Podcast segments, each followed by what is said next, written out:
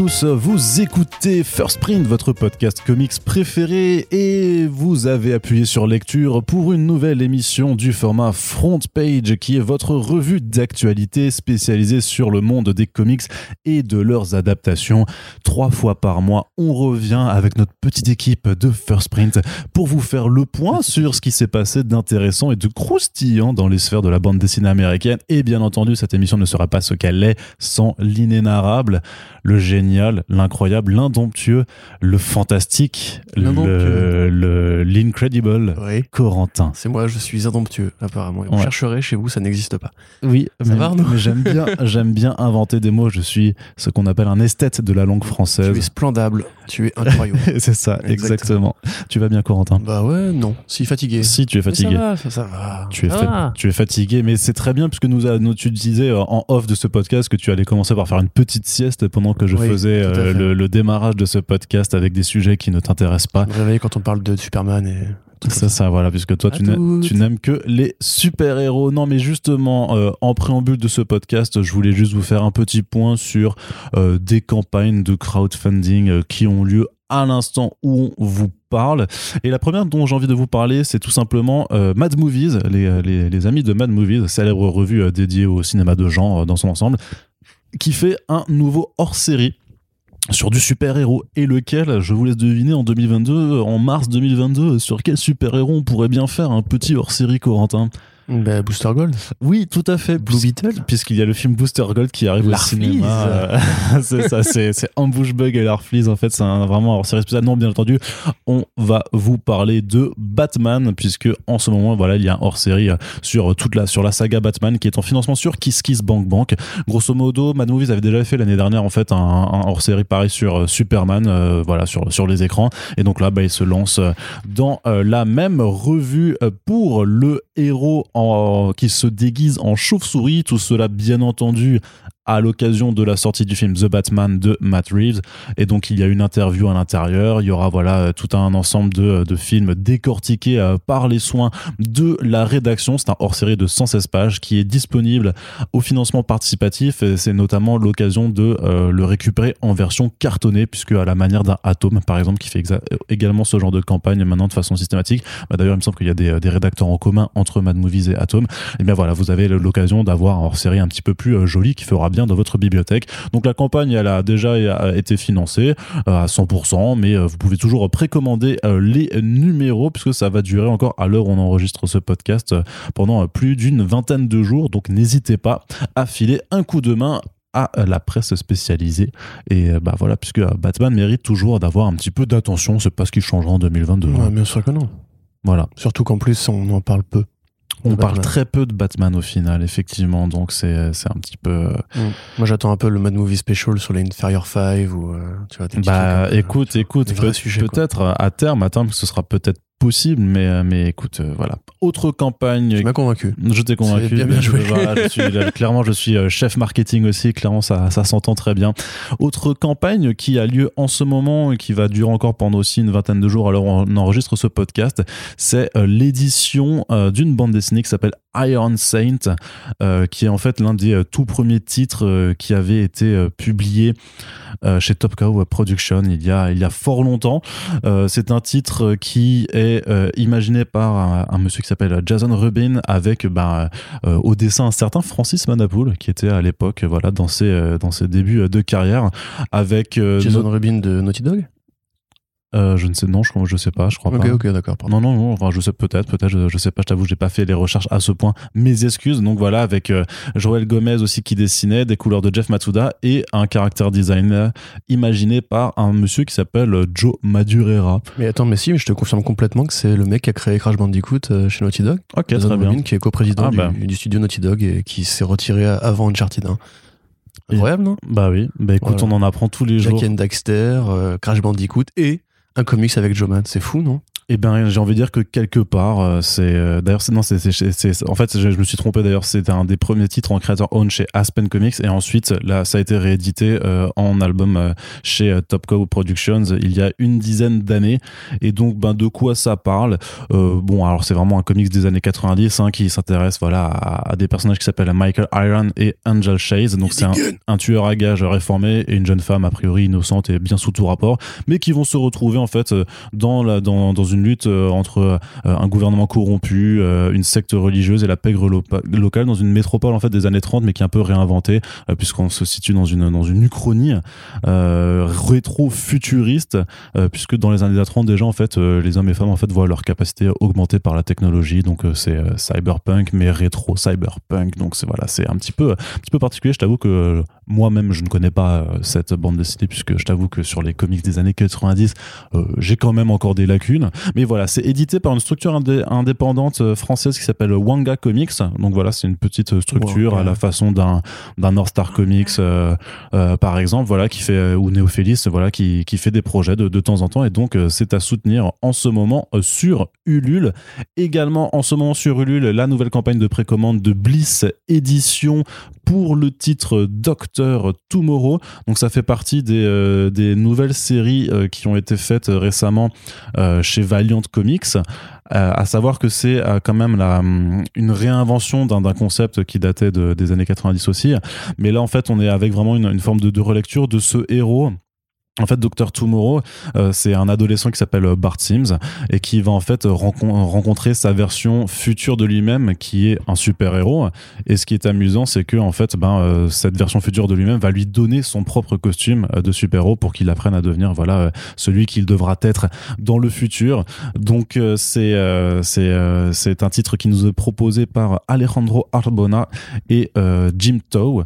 Voilà donc qui, qui font un peu qui n'ont pas eu énormément de, de crédits au sein de Valiant mais qui voilà qu'il est vrai euh, cette cette mini-série euh, fort sympathique. Et donc euh, c'est également à soutenir en ce moment euh, sur Et puis il y a aussi Comics Initiative qui euh, fait une campagne en ce moment euh, pour The Shadow Planet, donc euh, un titre de science-fiction slash horreur, je dirais.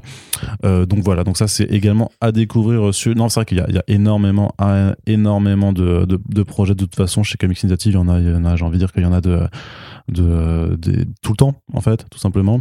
Donc là aussi, à l'heure où on enregistre ce podcast pour ce titre, voilà, qui est présenté à la croisée d'un Lovecraft et d'un John, John Carpenter, euh, eh bien vous pouvez aller directement euh, sur Ulule. D'autant plus qu'ils ont rajouté en fait euh, dans leur campagne un titre qui s'appelle It Eats What Feeds It, euh, qui est aussi un titre euh, d'horreur. Euh, imaginez donc en fait c'est une double campagne maintenant en fait pour avoir deux, deux comics en même temps. Et de toute façon, bah, on vous en reparlera assez rapidement puisque les titres de Comics Initiative, maintenant que la structure éditoriale est assez bien rodée, en fait, bah, ça met pas énormément de, de temps à venir. L'occasion également de vous faire une petite confidence puisqu'il y a le Money Shot tome 2 qui arrive assez, assez bientôt chez eux. On vous en a parlé hein, dans un précédent Back Issues et bah, j'ai le plaisir de signer une petite introduction euh, pour ce titre. Voilà, La corruption. la corruption frappe euh, encore euh, décidément. Du coup, maintenant, Arnaud n'a plus le droit de dire que c'est bien. C'est ça. Bah, Eh j'ai le droit ouais. de le dire pour le premier album, Du coup, mais si du je dis que c'est de la merde, tu peux pas me contredire. bah, je, je Pas dis, ouf, franchement, pas ouf. cette BD, je- Non, T'es vraiment un méchant. T'es vraiment un méchant. un peu. En plus, j'aurais pu le faire aussi. C'est ça. Bah, bah, on s'est battu. On a fait Ouais, un combat. On- Je t'ai dit, vas-y, fais-le, quoi. C'est ça. Voilà. le, le combat final et tout. Avec la foudre derrière. C'était un, c'était un peu anticlimatique, c'est-à-dire qu'on était tous les deux sur le ring comme ça. On a fait Ouais. alors la baston, et puis t'as fait Ouais. vas-y fais-le. Ok. Et je suis voilà. descendu du ring. Salut. c'est- Allez, moi je Merci d'avoir payé vos places pour l'octogone. Ouais, c'est ça, moi je vais prendre une bière et puis je te laisse tout à fait. Allez Corentin, on continue euh, et on entre vraiment dans le vif du sujet avec quand même une grosse annonce qui nous est arrivée euh, le jour même où on enregistre ce podcast, c'est d'ailleurs le jour même où on le met en ligne, hein, puisque ce podcast va être mis en ligne tout de suite après avoir été enregistré. C'est le retour de euh, la revue spécialisée comics Comic Box, euh, qui est née dans les années euh, 90, hein, c'était en 1998, euh, revue euh, fondée par un Fabrice Sapolsky, euh, co-créateur de Spider-Man Noir, et maintenant qui fait euh, de l'édition euh, aux États-Unis, qui a bossé euh, chez H1, qui a maintenant Fair Square Comics, sa propre structure édi- éditoriale. Qui fait euh, Heavy Metal en ce moment. Ouais, et aussi qui a été effectivement euh, qui est dans, dans le projet Heavy Metal. Euh, et donc euh, la revue en fait avait eu euh, plusieurs éditeurs, euh, plusieurs parcours et a été quand même arrivée jusqu'au 104e numéro et avait dû s'arrêter en janvier 2017. Euh, donc il y a maintenant plus de 5 ans déjà, notamment en cause bah, un secteur de la presse qui était très affaibli, enfin qui était voilà très euh, comment dire très fracturé notamment à cause de la gestion de Prestalis euh, sur sur la distribution. Mais il y avait aussi des problèmes à euh, on va dire aux, aux distributeurs même et à la, la boîte qui s'occupait un peu de gérer les abonnements. C'était B2B je crois de, de mémoire. Xavier Fournier c'était quand même assez étendu sur le sujet au, au, au cours des dernières années. Et donc bah, la, revue, la revue avait dû s'arrêter. Ça fait depuis 5 ans grosso modo que l'équipe est restée soudée mal- mal- malgré tout. Et que euh, travailler sur un site web, même. voilà ça, bah, le site web était déjà en activité depuis longtemps, mais c'est vrai qu'ils ont continué à produire des articles régulièrement sur le site web. Et donc là, en fait, euh, tout le monde leur demandait, mais c'est quand que ça revient, c'est quand que ça revient, parce que ça reste quand même la, première et l'une des seules revues professionnelles en vrai sur le monde du comics, avec des vrais papiers de fond, des interviews, tout ça, des choses, une petite partie actualité, mais grosso modo, Comic Box, c'est quand même plus maintenant juste pour le, le fond, euh, vraiment que qu'on le lisait et qu'on l'achetait.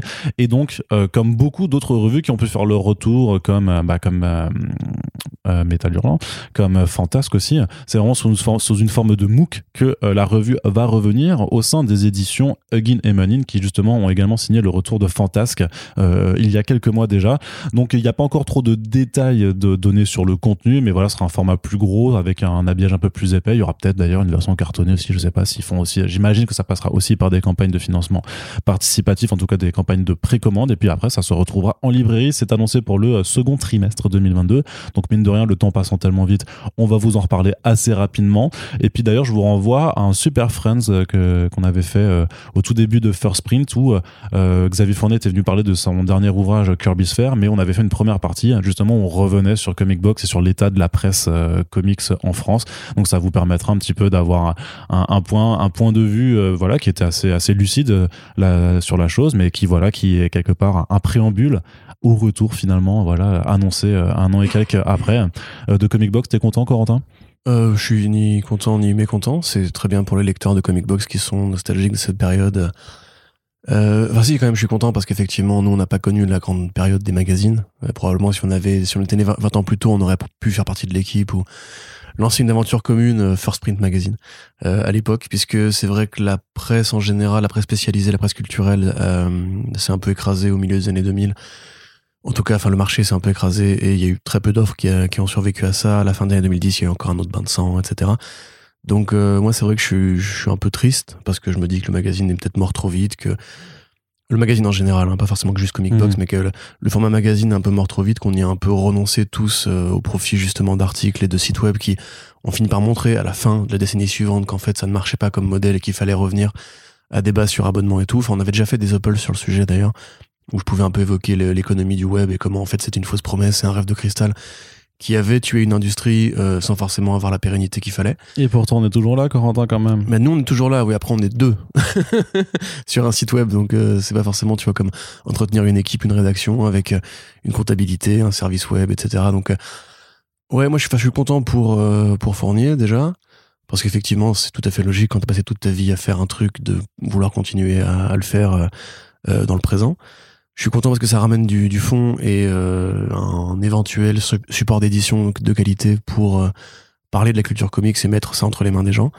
Et d'une manière générale, moi, tout ce qui fait vivre la presse comics ou l'attrait culturel et, j'ai envie de dire, de recherche euh, intellectuelle ou de documentation sur les comics, c'est toujours une bonne nouvelle. Tant que c'est bien fait, entre guillemets, parce qu'évidemment, pas juste dire que c'est une bonne nouvelle, euh, forcément. Mais c'est comme Sapolsky qui avait monté Mutiny Magazine Ouais, aux États-Unis. ouais. avec un crowdfunding. Euh, ou pareil, voilà, le but c'était de faire du fond, un peu de, pré- prépublication euh, pour euh, les projets de sa boîte Fair Square. Donc ouais, il y, a des- bonnes choses qui se font. Voilà, enfin j'ai envie de dire, on en reparlera probablement avec lui quand le projet sera monté. Tout à fait. Puis j'ai envie de dire, euh, va postuler, euh, va postuler pour, pour rédiger sur, sur de la presse papier. Euh, je, oui, je suis pas persuadé que mon style soit particulièrement euh, à la fois fait pour du magazine et à la fois euh, très perméable avec, l'école Comic Box. Très bien. Un En peu tout, que j'en ai lu après, je sais pas. hein. Envoyez des pieds si vous voulez, je sais pas. Très bien. En tout cas, de toute façon, voilà, l'équipe euh, rédactionnelle originelle a déjà été annoncée. Voilà, ils font, ils font, ils font leur retour. Donc, euh, effectivement, bah, euh, Xavier, si tu nous écoutes ou si tu nous entends, on te réinvitera volontiers avec tes collègues pour parler de ce retour le moment venu. Autre retour techniquement dans les librairies, c'est Mutafukaz 1886 qui revient début mars aux éditions Ankama. c'est donc le spin-off et la relecture de, de du premier arc de Mutafukaz euh, dans, un contexte de Far West, époque ruée vers l'or et tout ça, où on retrouve Vince Angelino euh, au moment de la ruée vers l'or. Oui, aux éditions Ankama. Oui, aux éditions Ankama. Bah, oui, parce que c'est encore ce truc. Bah oui, ça, ça, a été publié chez Ankama, donc ça, ça appartient Ankama. mais je crois qu'il y avait une migration générale des. Non, non, c'est pour toutes les nouveautés. Toutes les nouveautés à partir de janvier 2022 euh, sont maintenant chez Rue de Sèvres, mais il reste encore, voilà, juste euh, 1886 qui reste chez Ankama parce que ça a été créé chez Ankama et donc euh, voilà, ça, ça reste chez eux. Voilà, c'est ça.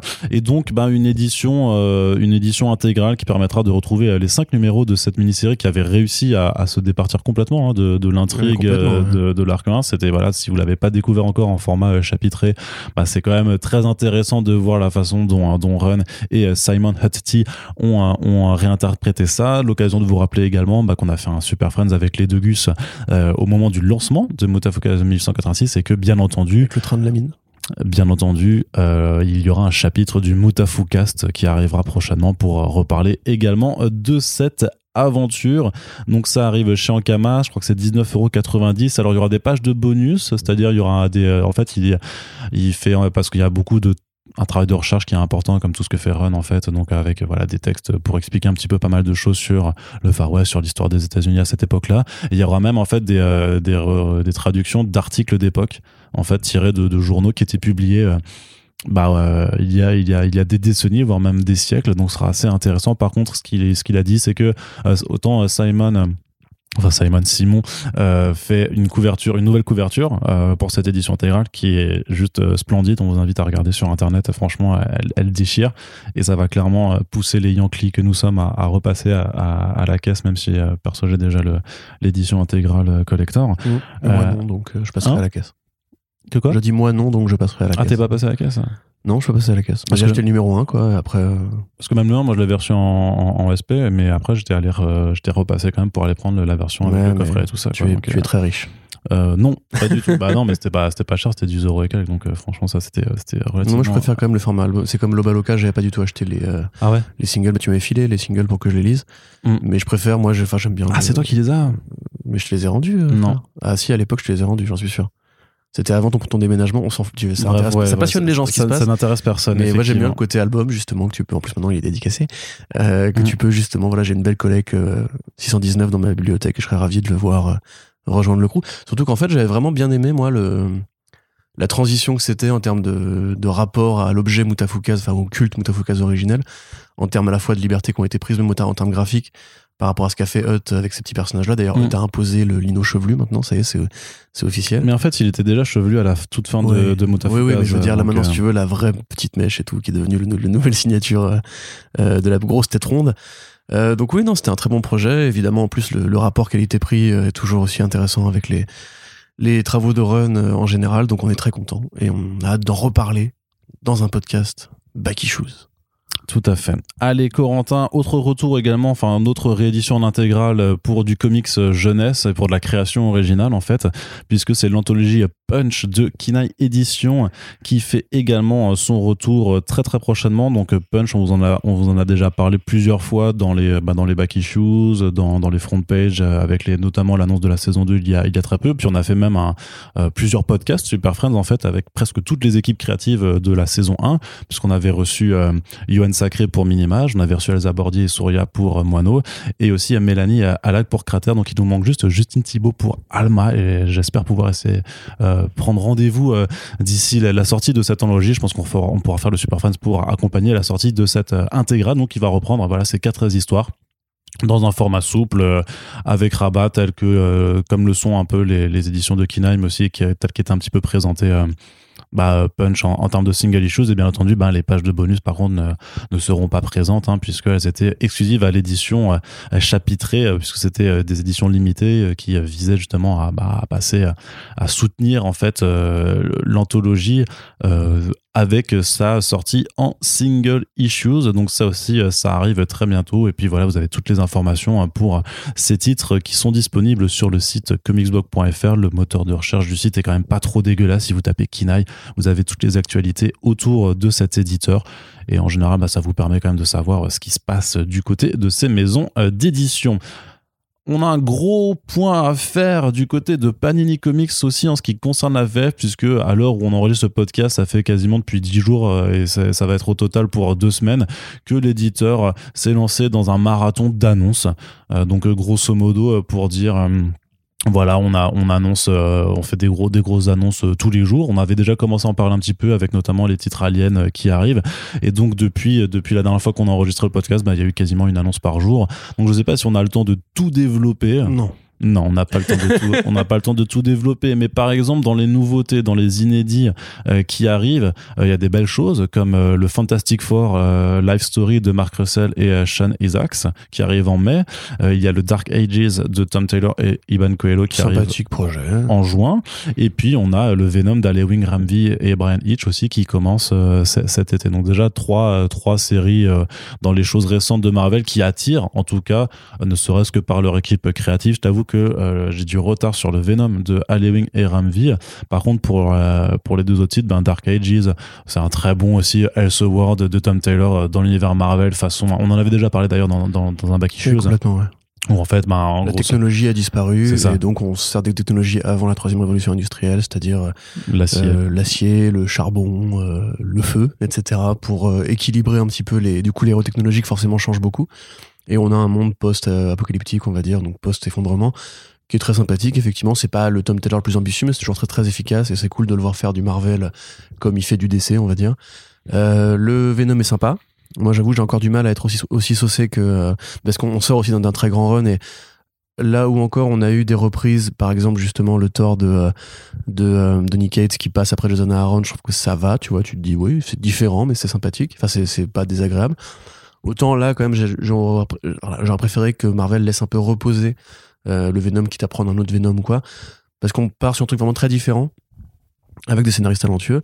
J'ai plus de mal avec le dessin, j'avoue. Je, Bah, c'est Brian Hitch, hein, Ouais, donc c'est. moi, je suis vraiment. Ryan Stegman va rester, je pense, comme l'un des meilleurs dessinateurs de Venom euh, période, euh, avec évidemment euh, Mark Bagley. Donc, euh, ouais. Je, ouais, pourquoi pas. Enfin, après, à, à vous de voir si ça vous tente, mais de toute façon, c'est une, maintenant, c'est une grosse marque, hein, Venom, euh, grâce justement à Donny Cates et au, au film. Euh, pas besoin de nous pour le vendre, à mon avis. Et le troisième, tu disais. L'autre projet qui était Ah, le. Fantastic Four Life Story. Fantastic Four, alors là, pour le coup, moi, j'avoue, vraiment, je le dis, comme pour Spider-Man, j'ai pas aimé. Ah ouais? Euh, vraiment, pas Ah, du tout. t'es un malade, mon gars. tellement facile et tellement euh, tellement volontairement brosser les fans dans le sens du poil que ça me ça, ça m'irrite un peu. Ah, bon, on en reparlera Ou dans le tas, ouais, je vous dirais peut-être Dark Ages si vous êtes comme moi maintenant, parce que je me suis converti fan de Tom Ah, Taylor. t'as- Et Venom si vraiment vous avez envie de. Ah, bon, alors, je sens qu'il faut que la voix de la raison revienne dans ce podcast parce On que. n'a pas le temps, Arnaud, désolé. Allez, nous, news suivante. Justement, parce que justement, comme le titre l'indique, Fantastic Four Life Story, c'est fantastique, tu vois, et c'est par quatre. Oh. Ouais, et- et Attends, on, eh, on avait auteur. dit que l'humour disparaissait du précédent podcast, mais il revient. Ah oui, et quel humour ça- ça- bah, Quel humour. là, on est plus sur de l'esprit en plus, Oui, hein, complètement. On est sur, de la poésie un petit peu. Complètement. esthète de la langue française. mais merveilleux. Euh, Qu'est-ce Voilà, que je- grosso modo, non, mais le principe de Fantastic Four Life Story, c'est comme le Spider-Man Life Story de Chip Zdarsky et Mark Bagley. Euh, on reprend en fait des héros qui sont apparus dans les années 60 en disant vraiment ils sont apparus dans les années 60 et après ils ont vieilli naturellement. Euh, voilà, donc euh, après chaque numéro s'intéresse à une décennie, donc à la décennie 60, puis 70, 80, tout ça jusqu'aux années 2010. Et grosso modo, justement, la différence de ce que fait Mark Russell avec ce qu'a fait Chip Zdarsky, qui était vraiment dans le dans le fan service, en fait, à essayer de vraiment de compiler vraiment toutes les grandes sagas de Spider-Man en les replaçant d'un point de vue chronologique. En fait, là, c'est pas du tout ça que fait Mark Russell, puisque grosso modo, le point de départ, c'est que lors du voyage du voyage spatial, en fait, où ils ont euh, été irradiés par les les rayons cosmiques, euh, Reed Richards en fait va voir va avoir une vision en fait il va voir Galactus. Et grosso modo en fait euh, on va pas avoir du coup euh, comme ce que fait Zdarsky il y aura pas Galactus qui va revenir directement. En fait Galactus ça va être représenté comme une forme de de, chaos imminent en fait. C'est très très très clairement parce que c'est un titre qui a été écrit en plein contexte pandémique une façon pour Mark Russell de parler à soit de, de la pandémie, soit du, de la crise climatique qui arrive et contre laquelle en fait l'humanité ne fait rien. Ça parle aussi d'obsession avec Reed Richards en fait, qui vraiment en fait délaisse euh, femmes et femmes et enfants et le reste de sa famille. Euh, justement, c'est la première famille Marvel parce que il y a ça qui l'obsède, parce qu'il dit il y a Galactus qui arrive, on n'est pas prêt, faites quelque chose et tout ça, et alors que le monde ne réagit pas. Donc c'est vraiment un, récit qui qui prend un autre point de vue euh, sur le concept euh, de, de life story et, euh, et sachez que Corentin fait des gestes obscènes pendant que je parle. Mais franchement, je suis, non, mais je suis, par contre, je suis, ça? je suis réellement surpris, en fait, que t'aies pas kiffé parce que je trouve que vraiment ça a rien à voir avec ce que, ce que fait Zdarsky sur, sur, sur le même Non, principe. mais non, je dis pas que c'est la même chose. Par contre, je dis que c'est tout aussi euh, facile. Ah, je trouve pas du tout, Ah, si, franchement. je trouve pas jure. du tout. Après, je J'ai pas. vérifié chez moi et Ouais, ouais, non, mais moi. je suis d'accord avec moi-même. Mais on en reparlera. on Tu en- me diras que je suis pas, que je, que suis pas objectif avec Mark Russell, mais enfin, Faisons moi, je trouve que podcast c'est, débat, tu vois, où on n'est pas d'accord. je trouve que c'est, c'est vraiment un, un point de vue assez, assez brillant et la façon dont il a réussi à mêler des éléments de la continuité, mais sans forcément vouloir les calquer sur vraiment euh, qu'est-ce qui s'est passé dans chaque, dans chaque décennie. C'est très, assez, assez dramatique. C'est une conclusion. Enfin, comme toujours avec Mark Russell, de toute façon, c'est à la fois satirique aussi sur pas mal de, de problèmes de la société américaine ou de la façon dont certains des personnages des, des quatre fantastiques ont été traités au cours des décennies. Et il y a, y a un côté un peu euh, amer finalement euh, qui se profile au fil des choses qui fait qu'à la fin ben c'est voilà c'est Mm. pas une lecture Il faut que les gens Très- sachent quand même que Arnaud a un t-shirt I love Mark Russell mais c'est pas avec une photo de Mark Russell qui lève le pouce en l'air. c'est ça Sur, là maintenant, je prends de la photo, attends, bouge pas. oui vas-y Clic. Voilà, très bien bah après les gens le savent que j'ai ce t-shirt depuis Il y a 2014 un poster euh, au-dessus de son lit, c'est Mark Russell qui lui fait un câlin. C'est- Il a, il a fait le montage lui-même. Et le poster est rose. Mais je comprends je comprends t'essayes de faire une blague dessus alors que c'est tout à fait sain comme C'est attitude très fan de Russell. bah, mais oui mais pas objectif du tout. mais si Il arrive aussi que le mec soit un peu balourd, quoi. Ça, c'est pas. ouais quand il fait The Lone Ranger ou, euh, ou Red Sonja C'est pas mal, Red Sonia. Attends, il Bah. est pas mal son Red Sonia. oui il est pas mal mais c'est pas fantastique fort Life Ah Story. là là, Ah. Allez, allez, allez, on Allez, continue. enchaîne, oui, oui, intéressant. j'enchaîne. Non, parce qu'il y a, d'autres choses très bien. Il y a, en termes d'omnibus aussi, par exemple, ils font des gros omnibus. Il y a quand même un omnibus sur le Doctor Strange de Jason Aaron qui est quand même super chouette. Tout à fait. Et euh, merde, cet artiste, euh, bah, le mec qui a fait Non-Stop Spider-Man. ouais, Chris Bacalo, hein, Ouais, excellent euh, travail. qui est toujours avec son. Ah non, non, non, Non, non, non, non, Là, je- pour- franchement, celle-là, pour le coup, je comprends que les gens se plaignent de, de l'humour des fois. C'est tu vrai. Donc, je, je ne la referai pas. Autre omnibus qui arrive, et ça, c'est c'est assez exceptionnel. En fait, c'est deux omnibus qui arrivent pour compiler l'ensemble du run de Thor de, de Jason Aaron. Indispensable. Et bah voilà, surtout, mais après, moi je trouve que limite que t'as l'omnibus sur. euh, T'en as deux, t'as Thor Dieu du tonnerre et Thor déesse du tonnerre. Et donc t'en as un qui est vraiment consacré à toute la période, Jane Mhm. Foster, euh, qui reprend le costume après Original Sin. Donc avec une majorité de Russell Dotterman au dessin. Et euh, ouais, c'est. Tu préfères celle-là, toi? Ah, c'est. Ah, Moi, je préfère Rebitch, tu vois. Ah non, ah non. Ah, si, si, ah c'est- non, c'est une non, question de goût, enfin, Ah oui, c'est- oui, bien sûr, bien sûr. Bah. J'adore Dotterman, mais je trouve que le- la partie God of Thunder, c'était. Moi, je me suis pris une claque à l'époque, vraiment. Ouais, quand il y a, quand il y a Gore, le, le massacre Ouais, des, des- des putains dieux. de pages, de pages euh, peintes euh, extraordinaires. Mais aussi, oui, quand, quand- contre Roxanne, là, et euh, Ouais. j'avoue, non, mais après, c'est un, super run, parce qu'il y, a vraiment- il y a- il y a toujours des arts qui sont, qui sont mortels, mais je trouve que la façon dont il reprend Jane Foster pour la, pour la mettre dedans, lui donner ses propres vilains, et pourtant l'intègre aussi par rapport à Malekith, à Roxanne et tout ça, euh, et avec le design et les planches de, de. En fait, Russell Dotterman, il a vraiment aussi cette façon de suspendre l'action, un petit peu comme le fait un Frank Whiteley dans Jupiter's Legacy, par exemple, et je trouve que ça donne des pages Mhm, qui sont détaillées et qui vraiment sont Il y a- Il y, a incroyables. plus de baston mainstream dans ce enfin, Ouais, ouais, euh, mais c'est, mais il y a la, la puissance. Deux omnibus pour tout le run? Ouais. Un run de 7 ans en deux omnibus. Ouais, bah après, c'est des omnibus de, de plus de 1000 pages chacun. Il y a aussi, du coup, euh, Van Warfitor et tout. Enfin, il y a tout, tout même Ouais, ouais, dans, celui, etc. dans celui de Thor, Dieu du tonnerre, effectivement, t'as la première série God of Thunder, t'as pas la période Jane Foster qui est dans son propre omnibus, mais après ça reprend aussi avec euh, The Unworthy Thor et après euh, la, la, D'accord, ok. la ouais. reprise avec Mike Del Mondo en période Fresh Start et ça. Donc il y a pas War of the Realms qui a déjà eu son propre album, ce dire. mais t'as quand même ça va jusqu'à euh, King Thor, du coup la, la conclusion. Ok, bah écoutez, euh, foncez dessus. Franchement, ça, ça va être, ça va être plutôt cool. Qu'est-ce qu'on a aussi Euh, du Captain America par Mark Wade également en omnibus qui arrivera. Euh, on a du Moon Knight qui est aussi avec euh, bah, des, des Marvel Deluxe pour euh, le Moon Knight de Jeff Lemire. Indispensable. Indispensable, hein, tout simplement. On- Le meilleur run de Moon Knight. tout, tout, tout Enfin, il simple. y a pas de... tout simple. Après, chacun ses goûts. hein. Il y en a qui sont peut-être plus fans de la période classique où Sienkiewicz faisait beaucoup d'essais sur la mise en scène de l'horreur et tout. Il y en a qui sont sûrement fans du run de Bendis. Je ne sais pas qui sont ces gens, mais ça doit exister certainement. En plus, c'était Maliv à l'époque, donc c'était quand même assez joli. Euh, Il y a le Warren Ellis, forcément, il est très court, mais voilà, là, Bah, c'est il, le aussi run, euh, intégré, il a aussi intégré en, en Deluxe, mais avec les autres numéros qui suivent aussi. Mm. euh, Là, c'est le run total qui revient à la fois sur les origines, à la fois sur ce que ce qu'est Moon Knight, la conclusion de Moon Knight, toutes ses identités. Euh, Frank Cavilla, James Tocco, euh, le putain de euh, Greg Smallwood quand même. Mm. C'est les plus belles planches de Moon Knight, c'est les meilleures, euh, la meilleure analyse sur Moon Knight, c'est l'équivalent du run de Bendy sur Daredevil. C'est et c'est plus court en plus. Donc euh, lisez ça et c'est toute façon ce qui va servir de matériau d'ins- de matériau d'inspiration à la série Disney+. Mm, mm, mm. On le sait. Autrement, on a aussi les suites de The Magic Order, donc The Magic Order 2, dessiné par Stuart Immonen de Mark Millar, euh, qui arrivera également, et aussi euh, Jupiter's Legacy Requiem, euh, qui arrive, qui est dessiné par Tommy Lee Edwards et qui est quand même super, super joli, super Mmh, agréable. je, trouve, ouais. je trouve que c'est une bonne suite, hein, euh, clairement, à Jupiter's Legacy, et ça leur permet notamment de faire, tu sais, euh, on avait parlé des packs découvertes à 20 euros les deux tomes, euh, ce qui avait été l'occasion de- d'introduire des, des Dis donc, chérie. ça. on pourrait presque le refaire. Non, on pourrait le presque refaire. le refaire parce qu'en fait, il l'annonce bah, pour le premier Jupiter's Legacy, pour les deux tomes, avec donc dessiné par Frank euh, voilà, qui sont. euh, Oui, les deux mini-séries de 6 là numéros, du coup.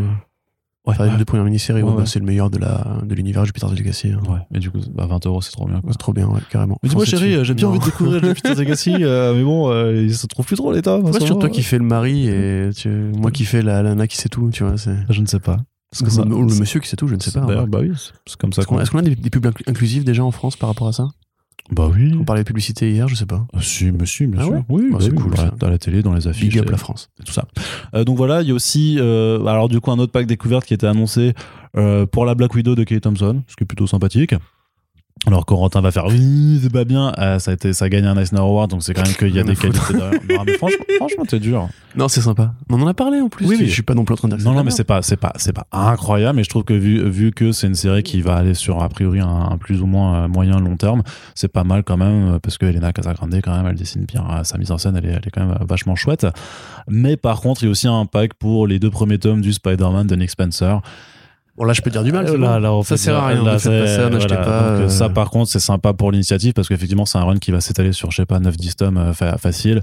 Mais par contre, le Amazing Spider-Man de Nick Spencer, c'est vraiment pas terrible. Donc, euh, c'est bien de faire, les- c'est bien que ça existe, mais euh, c'est pas forcément euh, vers ce quoi on vous dirigera. D'autant plus quand t'as une collection anniversaire qui arrive là au, au mois, au mois de mars, qui a quand même plein de récits super bien euh, pour un prix euh, là pour le coup très très attractif. Je pense que c'est mieux Surtout quand on parle d'investir de- dans trois albums de cette collection plutôt que dans le voilà, Nick quand on parle de surproduction et de la place que prennent les super-héros sur les étals et tout, là, clairement, c'est, de la pollution, quoi. Enfin, c'est.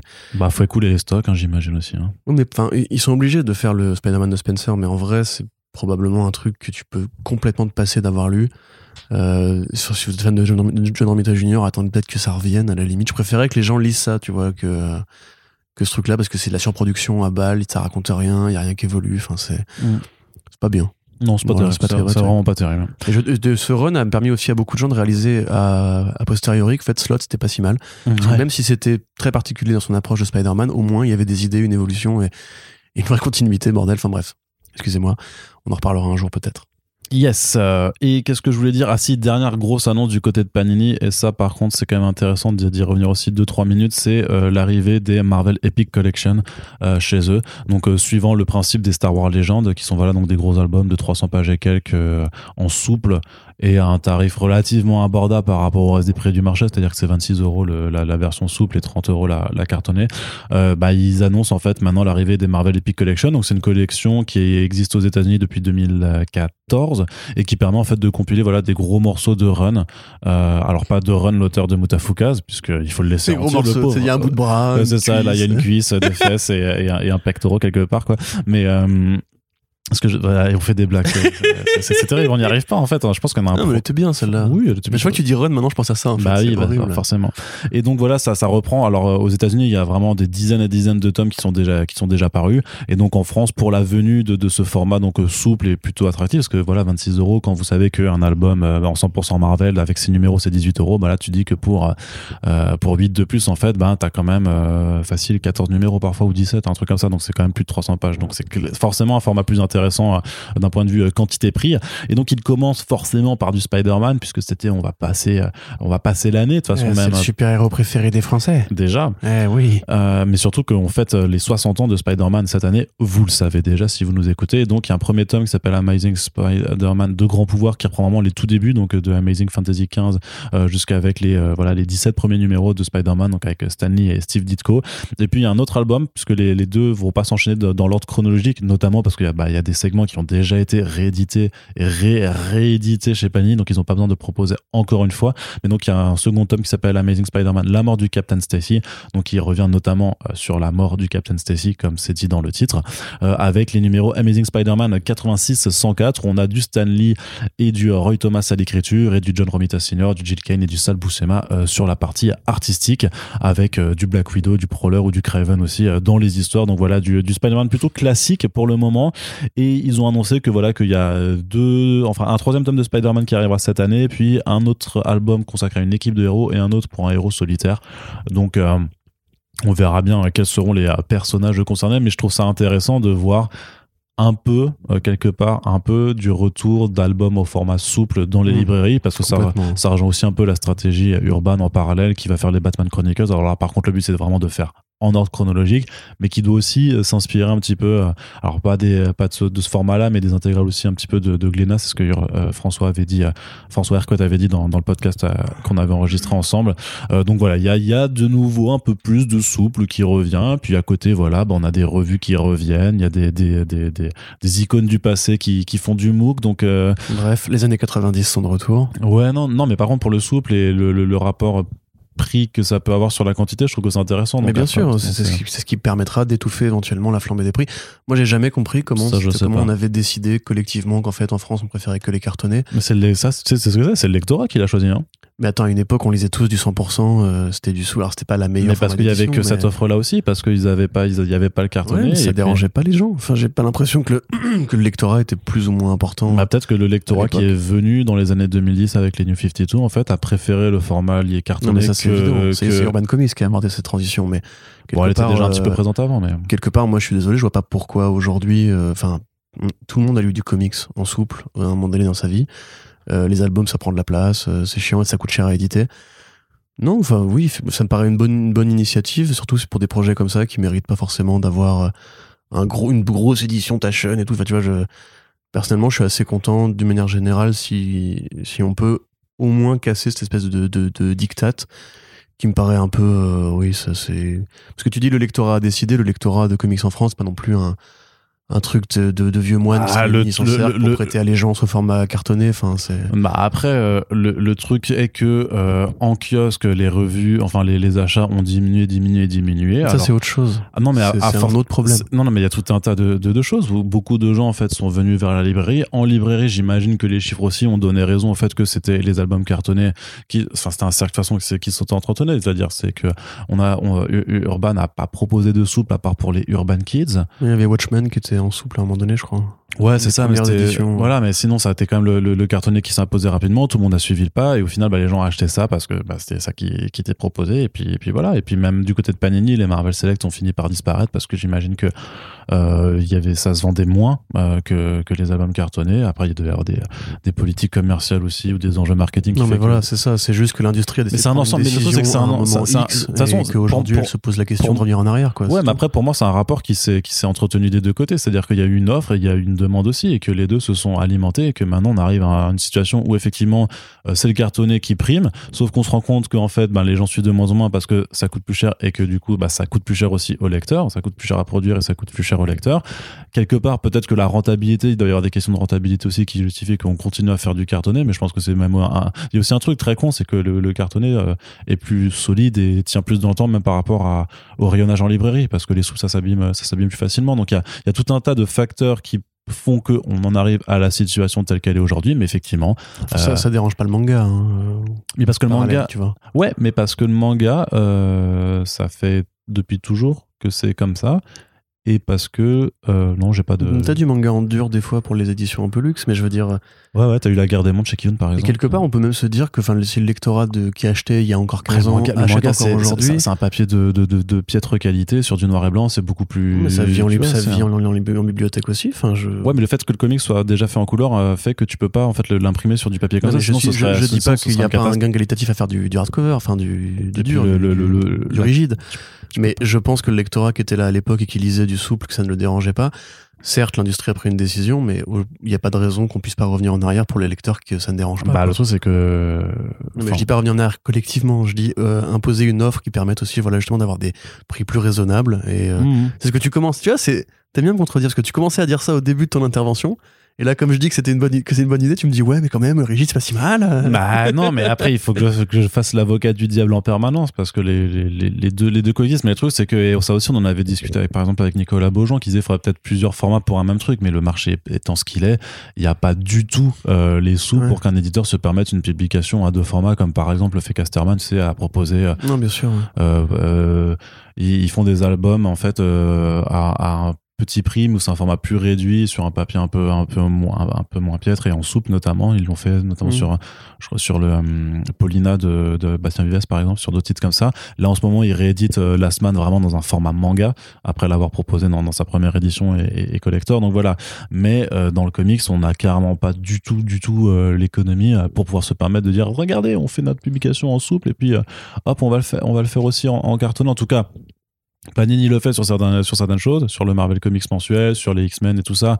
Mais à chaque fois, c'est des éditions limitées en fait qui, qui sont encartonnées. C'est donc c'est ils- poussent en fait à, à l'achat parce qu'il y a un côté limité euh, là-dessus sur ces éditions, sur ces éditions euh, limitées. Et parfois, c'est des éditions limitées qui sont même qui sont aussi en souple, comme pour le Marvel Comics en fait, tu vois. Euh, donc donc c'est à mon avis, voilà, ça laisse aussi un calcul.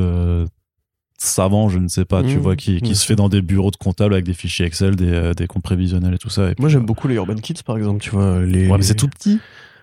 Ah oui, il y, a, il y a effectivement la question de la taille, mais ça ne me dérange pas pour certains projets comme le Breaking Ouais, mais Glass, pour par les exemple, oui, mais tu vois, euh, pour que les Batman TMNT de Freddy Williams, c'était pas, c'était pas bon, et c'est pour ça qu'ils l'ont réédité au ça, final parce que c'est euh, un en dessinateur très généreux, Bah tout, oui. mais sur le Black Canary, par exemple, je trouve l'édition, elle est vraiment top, quoi. Ah, mais ça, c'est Urban Link, c'est encore, c'est pas Urban Kids, c'est encore. Ah oui, pardon, Urban. Link, je me, excusez-moi, je me, je me corrige. Donc Urban Link, tu vois justement cette espèce de, de palette colorimétrique avec des formats relativement Mhm. souples, euh, que je trouve finalement très agréable à toucher et tout. Enfin, Là, moi aussi, mais. tu vois, c'est typiquement le genre de truc que tu pourrais faire pour une catégorie de projets qui ne gênerait pas l'offre rigide en général et qui permettrait effectivement de faire un peu baisser les prix pour créer les fameuses passerelles dont on parle régulièrement. Moi, je trouve que c'est pas forcément une mauvaise idée. Mhm. Voilà. Très bien. Il a envie de me contredire. Il Non, envie, non, là, non, hein, je- brûle les lèvres, mais il voit l'heure qui tourne et il se dit le programme n'est pas fini. Tout à fait, tout à fait. Alors justement, on va passer à la suite, et puisqu'on mentionnait Urban Comics, ben, c'est le moment de faire aussi le point un peu sur des annonces récentes, puisqu'ils ont aussi euh, commencé là à faire toutes, leurs- toutes leurs annonces pour le, les- le printemps prochain. Alors à retenir, si on devait retenir qu'une seule chose, quand même, c'est le Animal Man de Grant Morrison qui arrive. Oh, tu vas un peu vite quand même. euh. Oui, alors Bah ça, il faut le retenir quand même, non? Oui, non, mais oui, il faut... je me fais engueuler. Évidemment qu'il faut le retenir, parce que c'était attendu, ça a été réclamé pendant assez longtemps. Euh, on avait, d'ailleurs, on avait parlé avec François quand on avait fait le, un des premiers Super Friends avec lui, je crois. C'était il y a super En longtemps. 2018 ou 2019, alors. Ouais, ouais, qui nous disait justement que oui, c'est c'est bien beau de réclamer des trucs qui sont qui vont se vendre à trois, à trois personnes euh, qui sont de grands passionnés et même évidemment chez Urban, ils sont eux-mêmes les premiers fans de Grant Morrison et de ce genre de travaux. Donc euh, pour résumer rapidement, pour ceux qui ne voient vraiment pas de quoi il s'agit, le euh, Animal Man en général, c'est un personnage très secondaire de la mythologie DC Comics que Grant Morrison, en arrivant euh, chez DC Comics après quelques années euh, en, en Royaume-Uni, euh, a transformé en un, en un immanquable. C'est un très lent travail de déconstruction sur la narration bande dessinée, où le personnage, en fait, je sais pas si c'est un spoiler, euh, Bah, ne spoil pas, c'est de l'inédit en France. Donc ouais, mais les gens connaissent le style de Grant Morrison et Ça interroge le rapport euh, de, des voilà. personnages à leur créateur. le rapport auteur-fiction, le rapport Voilà. du personnage à son format de bande dessinée, etc. Euh, avec un héros dont tout le monde se foutait à l'époque, qui a aussi pour lui d'être père de famille, ce qui est quand même relativement rare pour les super-héros. Et comme euh, il tire ses pouvoirs de la puissance des animaux, un héros qui s'éveille peu à peu à la souffrance animale et à la cause végétarienne, végétalienne, végane, etc. euh, qui devient lui-même végétarien et qui essaie de l'enseigner à ses gamins. Un comics de SJW bien avant l'heure. Parce que Grant Morrison, euh, lui slash elle-même, est euh, végétarien.ne. Donc euh, c'est, je sais pas comment on dit, on dit ça à l'oral malheureusement.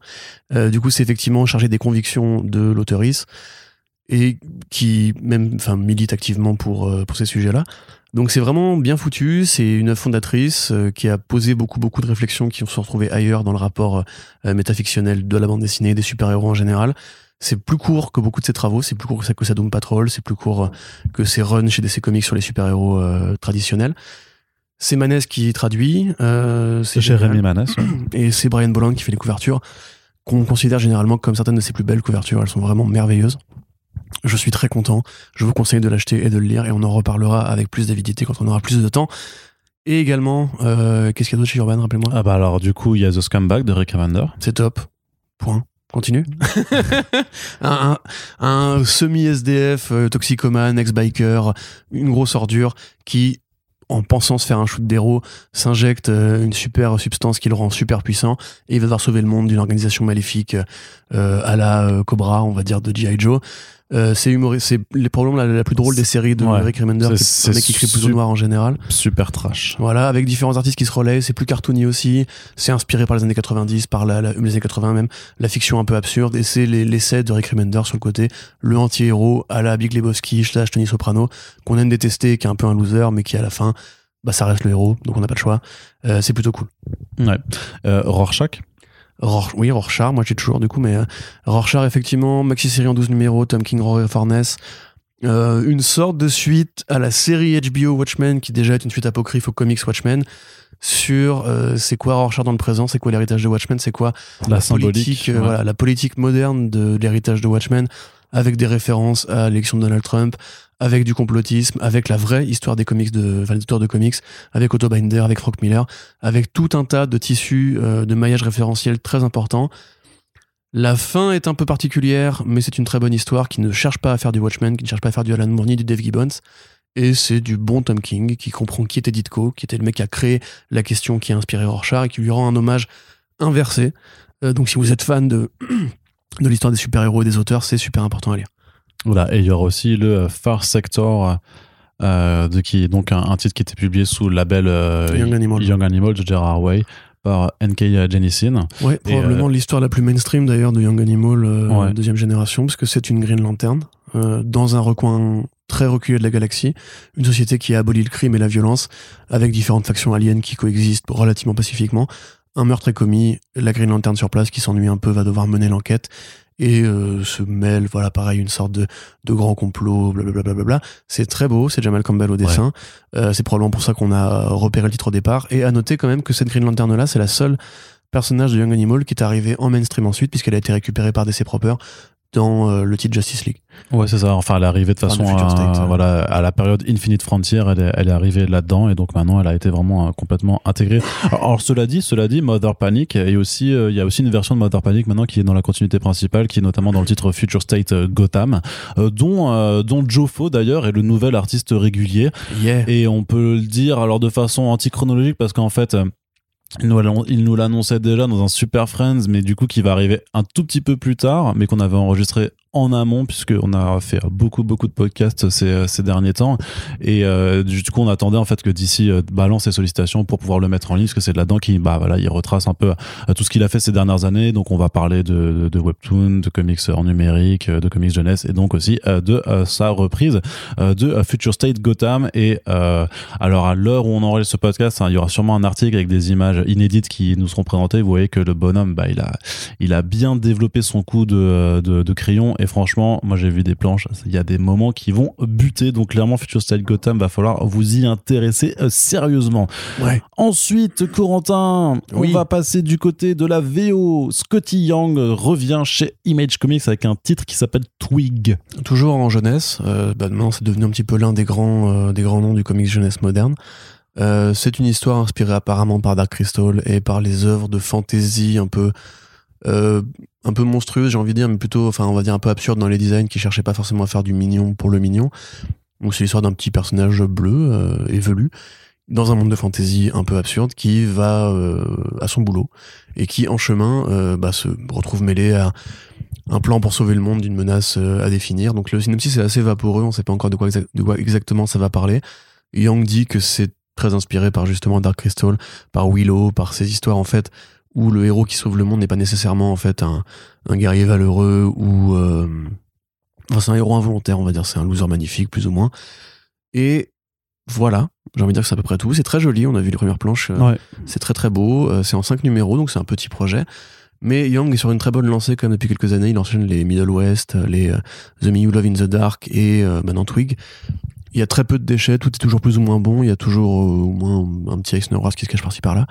Donc euh, c'est avec plaisir qu'on le retrouvera sur euh, cette nouvelle histoire. Même si, encore une fois, pour le moment, on ne sait pas grand-chose. Sinon, ce sera très généreux. et probablement bien écrit. Ouais, ouais, de toute façon, Scott Young ne, ne déçoit pas hein, ces dernières années, en tout cas sur l'écriture. C'est ce que je viens de dire. euh, mm, mm, mm. Tu m'as pas écouté. Si, je t'ai écouté, mais je te paraphrase tu- pour bien pas insister sur le fait que Scott Young, c'est un bon auteur. Pourquoi t'es comme ça Par contre, on attend on attend quand même qu'il revienne au dessin. Ben, Parce que même ouais. sur Substack, il, il fait un petit peu du High Hate Fairyland, mais c'est avec d'autres dessinateurs aussi. Et donc, euh, Mais on- surtout que c'est pas son meilleur travail, Fairyland. Ouais, c'est fun. Hum, Mm, hum. mm. Je sais pas, ça me fait pas rire, moi. Oh, ça, c'est parce un vieux con ça, aigri. ouais, ça, c'est parce qu'il te manque un, un sens de Non, le, le l'humour. magicien d'Oz rendait le magicien d'Oz de Scotty. Oui, c'est vrai. c'est C'était incroyable. À découvrir en Marvel Next Gen chez Panini d'ailleurs si euh, vous euh, avez euh, loupé ce coche. Toujours du côté de la VO, Corentin Matt Bors euh, est euh, fait de la satire de super-héros avec un titre Justice Warriors chez Ahoy Comics. Ouais, alors c'est pas du tout du super-héros, mais euh, merci Arnaud de ta contribution. Euh, c'est pas du- super-héros, Justice Warriors. Bah, c'est satire, quoi. Oui, mais c'est des flics. ça a rien de super-héros. C'est plus une série façon Les Simpsons, en fait, euh, ou euh, ouais, ou Rick and Morty, ou ce que tu veux. Donc c'est dans une ville futuriste. où le maire a tous les pouvoirs, où là, là, les, les médias ne font plus leur travail, ils sont devenus des parodies d'eux-mêmes, etc. Ne, ne, ne sois pas triste, c'est pas grave, ça arrive. T'as vu Justice, tu t'es super-héros, c'est normal. Et euh, voilà. Et on suit donc deux flics qui euh, bah, essaient de rendre la justice dans cette espèce de, de grande parodie de, un peu inspirée par GTA, par les cop shows des années 80 à la, comment s'appelle? À Miami Vice. Et avec un style de dessin qui fait effectivement très cartoon Fox, on va dire. Donc c'est, voilà, ça a l'air sympathique. On sait que Ahoy avait déjà essayé de se lancer dans le, le comics satirique et politique et parodique, sachant qu'ils font déjà de base hein, beaucoup de comics parodiques et satiriques, puisqu'il y avait aussi euh, Second Coming, euh, qui s'appelle en français Arnaud? Le retour du Messie. Le retour du Messie. Ils ont fait aussi bah, beaucoup de titres de Mark Russell à part ça. Non, mais bah du coup, le, du coup, oui, non, pardon, pardon. Même The Wrong Earth, quelque part, c'est aussi en quelque sorte de la parodie. Sauf que là, on est vraiment dans le comics en fait qui évoque davantage justement des tafs qu'on trouverait en France euh, chez les requins marteaux ou des, pro- des produits comme ça ou Night Business de Mara, etc. Donc c'est vraiment du comics underground à la base qui arrive chez Ahoy avec oui des références qui sont très évidentes, les Simpsons en particulier. Euh, J'aurais du mal à vous le résumer parce que pareil le, le pitch est un peu vaporeux. Ça parlera de voilà de, de crimes de masse, euh, de désinformation, de fake news, de Trump, etc. Donc euh, à, à suivre si vous êtes intéressé par ce genre de produit très particulier. Et donc, ce n'est pas du super-héros. Non, c'est ce que je viens de te dire, c'est des flics, tu m'écoutes pas. Tu, vois, tu m'as encore pas écouté là. Moi, je pensais que c'était du super-héros. Non, c'est ce que j'ai- là, je t'ai redit en plus, tu m'écoutes toujours pas là. Parce que ça s'appelait Justice Warriors. Un jour sans fin. Les guerriers de la justice, c'est un peu. Non, mais en fait, justement, il y a des super-héros. Ah, voilà, voilà. Héros qui sauvent Mars d'une invasion de Kryptoniens. Voilà, c'est exactement ça en fait le pitch. Ah, bah oui, D'où Justice Warriors, tu vois, Mm. c'est pour la justice de Mars. d'accord. Voilà. Allez, alors lisez ça chez Ahoy. On enchaîne les annonces, toujours Corentin, avec cette fois-ci du Dark Horse qui, euh, qui abrite du nouveau, enfin, enfin qui abrite, qui, qui est la nouvelle maison d'édition qui a récupéré le Jinx World de Brian Michael Bendis, donc euh, l'ensemble de ses créations, euh, de ses titres en créateur owned depuis le tout premier euh, Jinx euh, au final.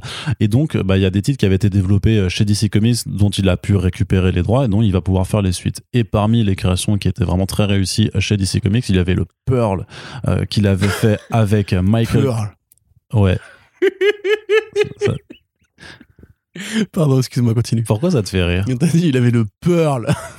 T'as lâché ça vraiment comme une bombe, genre Pearl. Bah ouais. Mais je trouve ça mignon, c'est tout. Enfin, D'accord, J'aime ok. bien comment tu accentues les, les mots. Bah oui, c'est pour bien mettre l'emphase sur le titre et que les gens, ils- ça imprime dans leur tête parce que ça fait peur comme ça et puis maintenant ils le savent, tu vois. Il y a du super-héros ou pas?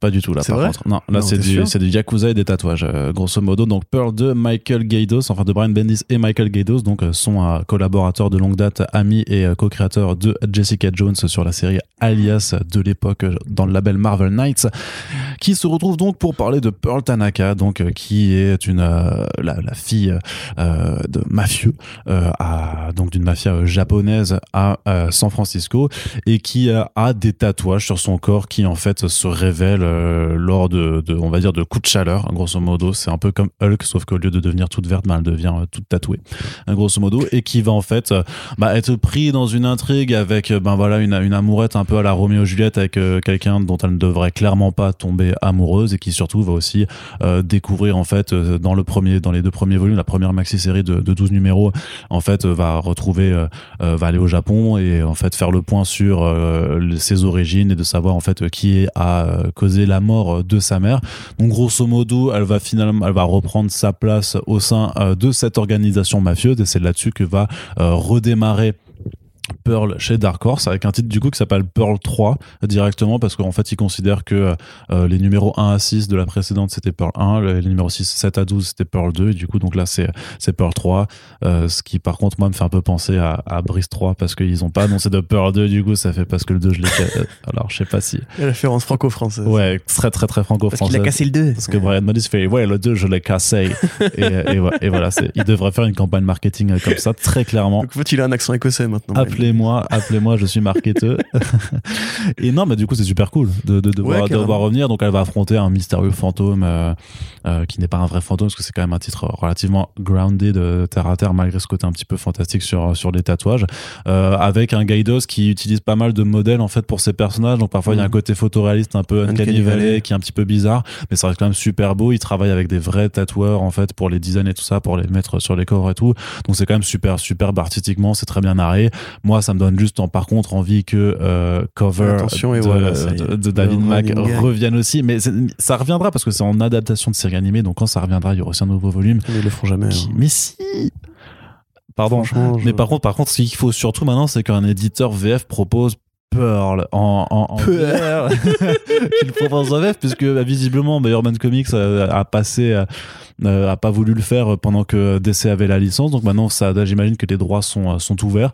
Et donc bah, j'espère que quelqu'un va pouvoir l'amener parce que c'est vraiment du très bon polar de euh, Brian Bendis. Et donc je suis très content que Pearl revienne. Allez. Si vous le traduisez en français vous mettez P E U U U U R L. C'est ça. Pearl. Pearl. Donc ouais, c'est pas mal, je suis content. T'es content. Je sais pas si tu voulais mon avis. Oui, bah oui, je, je, veux bien. Je suis content. Voilà, c'est mon avis. C'est tout. Oui, enfin c'est pas le, le, boulot préféré de Bendis euh, de ces dernières années, je trouve. Bon, c'est un peu son Citizen Kane quand même. Ouais, non, Starship Troopers. Mais euh, n'a rien à voir. Mais non, c'est sympa, mais ça n'a rien à voir non plus avec Citizen Kane. Hein. c'est un peu son, c'est un peu son maman j'ai rétréci les gosses. Complètement. Ouais,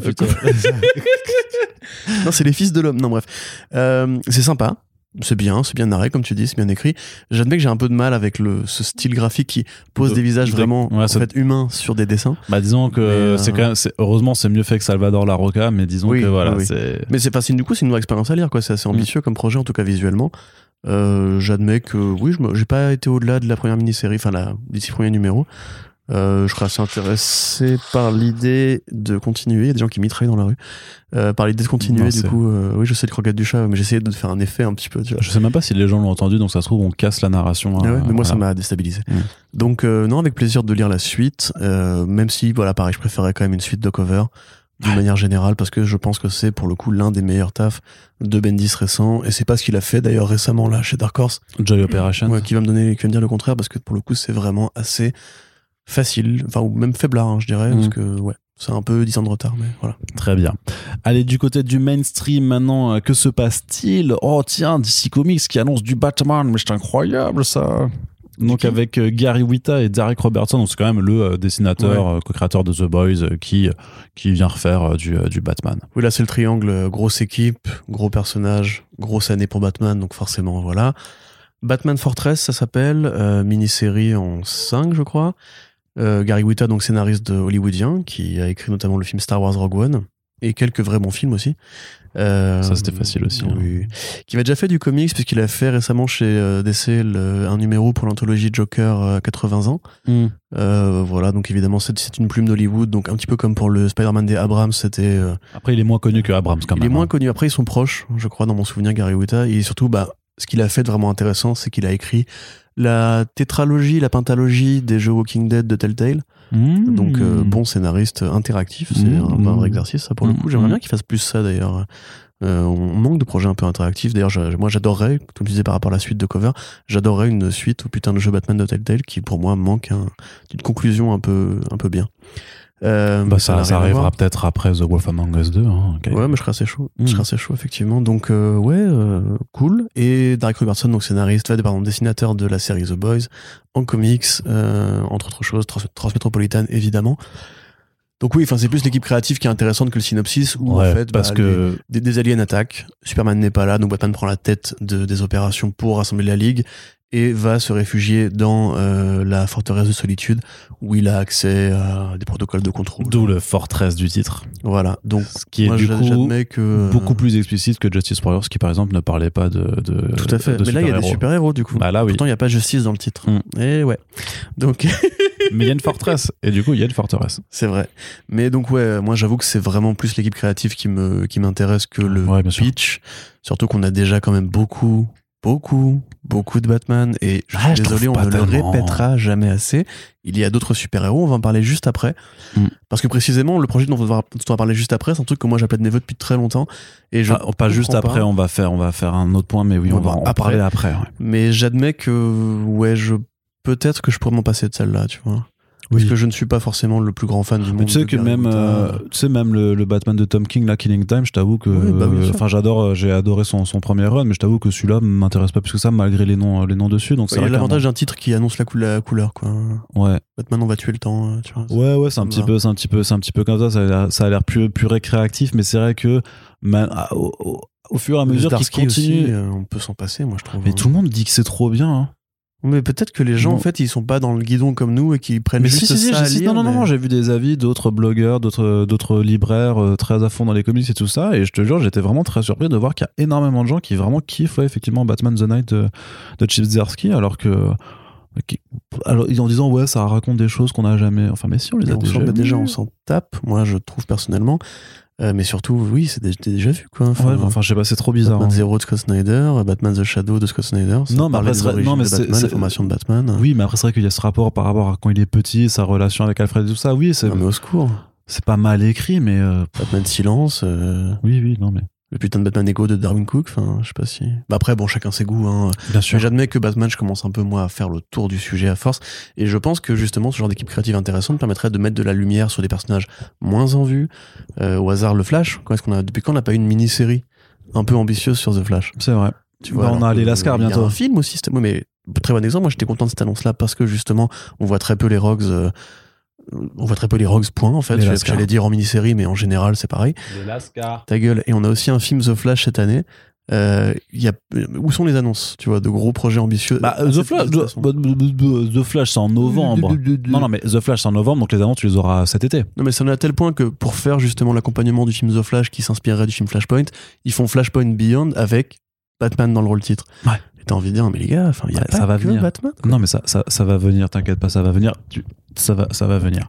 Donc, euh, on va euh, pouvoir continuer euh, le, le- la suite du, du parcours avec quel autre titre? Ah oui, quand même, l'Aero Initiative qui a eu l'accord de Marvel et DC Comics pour pouvoir rééditer, alors en nombre limité, mais quand même pouvoir le faire, le crossover GLA Avengers de George Perez.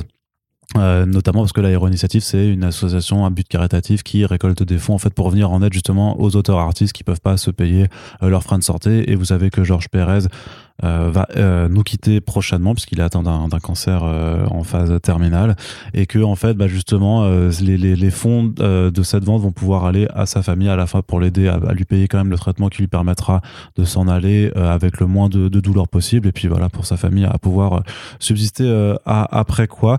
Donc ça reste quand même une bonne initiative euh, initiative. c'est assez ouf hein, qu'ils aient, pu se faire. Alors, il y en a qui râlent parce que du coup, effectivement, vu que c'est en très limité, euh, ben, ça veut dire qu'il y a des gens qui vont sûrement se battre et qui vont essayer de faire de la spéculation dessus à, par après.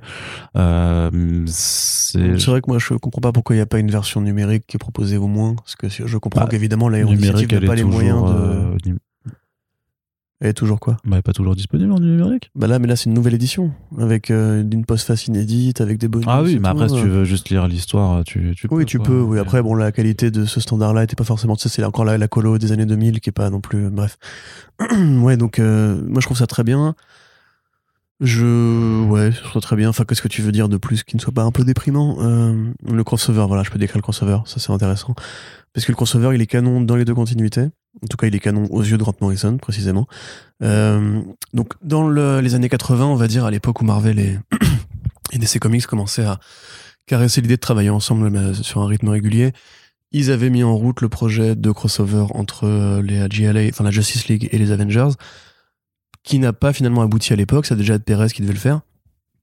Parce que Dick Giordano et Jim Shooter, qui étaient un peu les deux pontes de la maison des idées et de la concurrence, n'arrivaient pas à s'entendre. Ils se tiraient dans les pattes. Ça a été l'occasion d'un- d'une longue période de conflit où, qui est très documentée maintenant parce qu'on a encore les, les éditos qui s'écrivaient à l'époque l'un sur l'autre et les vannes que faisait notamment Len Vine dans ses séries par rapport à Jim Shooter. Donc c'est une très grosse période de, tension qui après a fini par euh, se débloquer quand Anton DeFalco et Bob Arras ont récupéré Marvel et que euh, Paul Levitz de, de grande mémoire a récupéré DC, ce qui a permis plus tard la création de Vertigo et tout. Enfin, euh, on sont entrés dans les années 90 ensuite beaucoup plus de crossovers très réguliers, la période Amalgam notamment. Et finalement, non, mais ça c'était validé Ouais. par les deux boîtes, hein, tu Ouais, vois, ouais. quelque part. euh, dix ans ça- plus tôt, c'était impossible, ça, d'imaginer ça. c'était nul l'amalgame. Donc, euh. C'était nul, mais c'est un fait historique. Là, je te dis, il faut avoir un regard très euh, froid sur les relations entre DC et Marvel Mm. qui sont à- aujourd'hui au point mort, en fait. C'est ça qui est intéressant dans cette euh, initiative, justement, c'est que aujourd'hui, Marvel et DC ne se parlent plus, euh, ou quasiment plus. Une- Enfin, même- ils, ils- collaborent pas, mais ils se parlent, les gens se parlent. attends. Oui, bien sûr, mais même les rapports de concurrence euh, de l'un à l'autre qu'on avait à une époque où il y avait vraiment des pics, etc. Enfin, tout ce côté un peu, euh, un peu Sega, Nintendo, on va dire, euh, ou SNK, Capcom, tu vois, n'existe quasiment plus aujourd'hui. Euh, les deux boîtes sont détenues par des conglomérats qui n'ont aucun intérêt à jouer la, la concurrence ou la guerre. Ils se battent sur d'autres terrains, que sont le cinéma, les jouets, etc. Donc déjà avoir réussi à mettre ces gens-là dans la, dans la même pièce pour discuter d'une réédition, c'est une très bonne nouvelle. Ça montre quand même l'influence et l'importance de Perez, qui a fini par faire donc le crossover quasiment 20 ans après, ou même voire vraiment 20 ans après. Euh, à l'époque il était en, contrat chez CrossGen, et même il, tenait tellement à le faire qu'il avait prévu dans son contrat une clause pour pouvoir le faire si un jour le projet se débloquait. Donc c'était vraiment un truc qui était important pour lui, parce qu'il a quand même beaucoup travaillé chez Marvel et chez DC, c'est quand même les équipes les plus, importantes de Marvel et de DC. Euh, le crossover raconte en fait comment Krona, donc qui est euh, le, créateur originel du multivers, le fameux scientifique qui a voulu en observant l'origine de l'univers DC, euh, violer un interdit, euh, fait commis un blasphème aux yeux de la réalité et fracturé celle-ci, pardon, en 52 branches, euh, ce qui est évoqué dans Crisis on Infinite Earth, euh, qui arrive dans l'univers Marvel et qui veut connaître l'origine de l'univers Marvel. Donc le Grand Master lui dit écoute, ça tombe bien, je connais Galactus, qui lui est techniquement le premier, euh, premier homme, entre guillemets, de l'univers Marvel, puisqu'il a assisté à la destruction de l'ancien univers pour l'apparition de celui-ci. Et donc, on va jouer à un jeu. Je te conduis à Galactus, mais il faut que les équipes de ton univers l'équipe de mon univers partent à la chasse aux artefacts. Donc, il y a tout, il y a le cube, le cube cosmique, le gant de l'infini, etc. Mais qui sont éparpillés dans chaque réalité. Du coup, ils n'ont pas les mêmes pouvoirs. Ah. Et donc, bah, évidemment, là, on arrive dans le- le- la rencontre entre le- la Justice League et les Avengers. Donc, les Avengers vont dire, mais vous êtes le, le Squadron Suprême, c'est rigolo. Et ils vont répondre, mais vous êtes des, vous êtes des nuls, enfin, votre univers, il est pourri. Et Superman, Superman, il est très énervé en mode, genre, votre univers, il est pourri, il est mal géré. Vos héros, ils sont complètement dé- déformés, des glingos et tout. Nous, on a des valeurs et tout. Et Captain America qui lui répond, t'es un fasciste. Enfin, tu vois, t'as tout, Ouais, ouais. tout ce que tu peux imaginer dans ce truc-là. T'as une, ba- une baston entre Red Tornado et, euh, et la Vision, voilà, parce qu'ils se ressemblent. Hmm. Et en fait, ce qui est intéressant, c'est qu'au-delà de ce côté fight et team-up, t'as ensuite une fusion de réalité entre les deux. Où en fait, euh, parce que justement Grandmaster a réussi à obtenir les artefacts, il arrive à croiser l'univers DC et l'univers Marvel. Et euh, là, on a vraiment des très belles scènes à la Crisis, justement, avec des planches très généreuses, euh, où on voit toute l'historique, comment les univers auraient effectivement pu se rencontrer à une époque. En fait, ça parle au niveau méta de comment DC et Marvel sont pas faits pour cohabiter. En fait, ça qui est assez Ouais. rigolo, c'est que le crossover répond à la problématique. Et à la fin, effectivement, donc de ce crossover-là, d'y poser un élément, pour, au cas où vous n'avez pas lu la série, je vous dirai pas ce que c'est, mais un élément qui sera réutilisé ensuite euh, à terme. Euh, donc ouais, c'est plutôt une bonne série. Bah, son boucher avec Perez, euh, ça se lit. hein. Effectivement, on peut regretter que ce soit en, en, si, en si petite quantité. Faudrait voir si l'Aéro Initiative veut travailler euh, à terme pour de futures rééditions ou de traductions éventuelles dans d'autres pays. Après, moi, clairement, j'irais pas me battre pour en récupérer un, euh, parce que c'est pas. Non, mais s'ils peuvent constituer un trésor de guerre à partir de ce projet-là qui apparemment est très demandé, on a vu que la- l'article a très bien marché par exemple, euh, pour après venir en aide à d'autres artistes, d'autres auteurs, etc. J'ai envie de dire que l'argent va au bon endroit pour une fois. Parce que l'Aéro Initiative, ils aident les, les artistes qui n'ont pas de retraite, qui n'ont pas de couverture mu- mutuelle, etc. Euh, ou même pendant la pandémie qui n'avaient pas de travail. Donc euh, moi, tout ce qui leur amène de l'argent à ces gens-là, je trouve ça très cool, euh, en l'absence d'action gouvernementale. Donc ouais, c'est une bonne nouvelle et ça ramène la lumière sur ce projet qui effectivement reste un moment pas forcément très très important de la carrière de Perez parce que c'est pas le projet dont on va se souvenir quand il sera parti. On se souviendra plus facilement de, Crisis, de Wonder Woman et tout.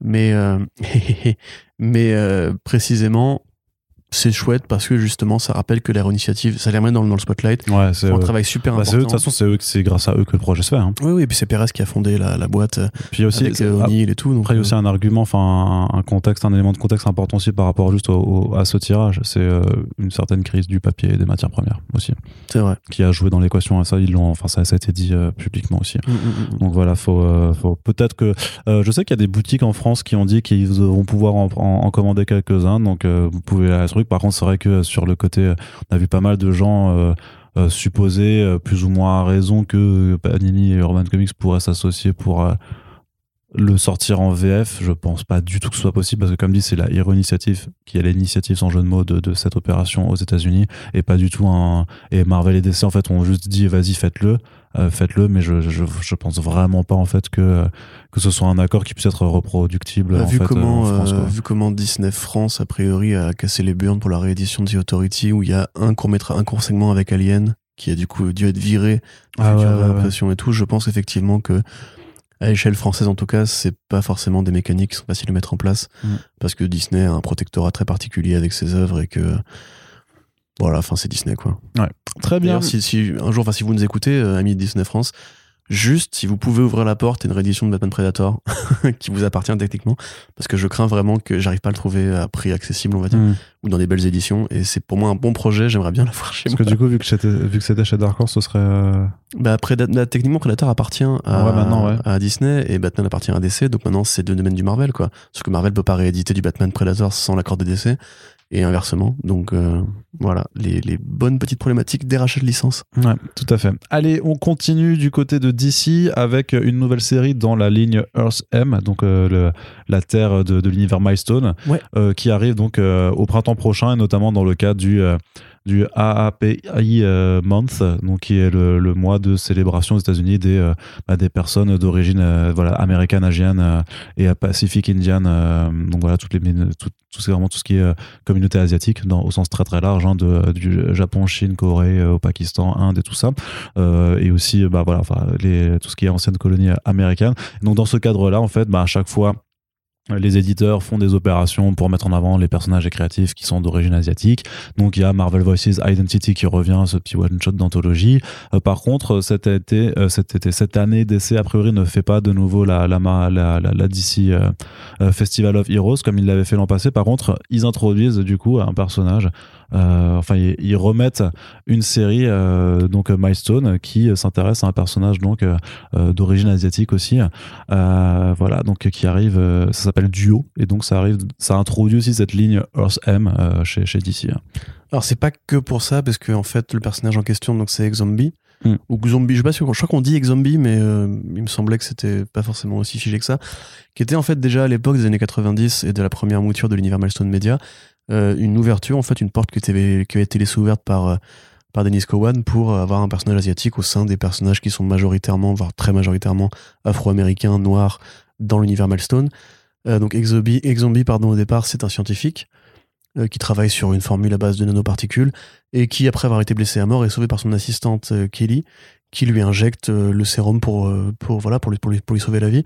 Et ça lui donne des super pouvoirs. euh, voilà. Donc c'était déjà un premier héros asiatique à l'époque. Euh, dans, le numéro Milestone Return 0, ils avaient laissé entendre que Greg Pak allait, euh, allait récupérer les, les- l'écriture d'une nouvelle série Zombie.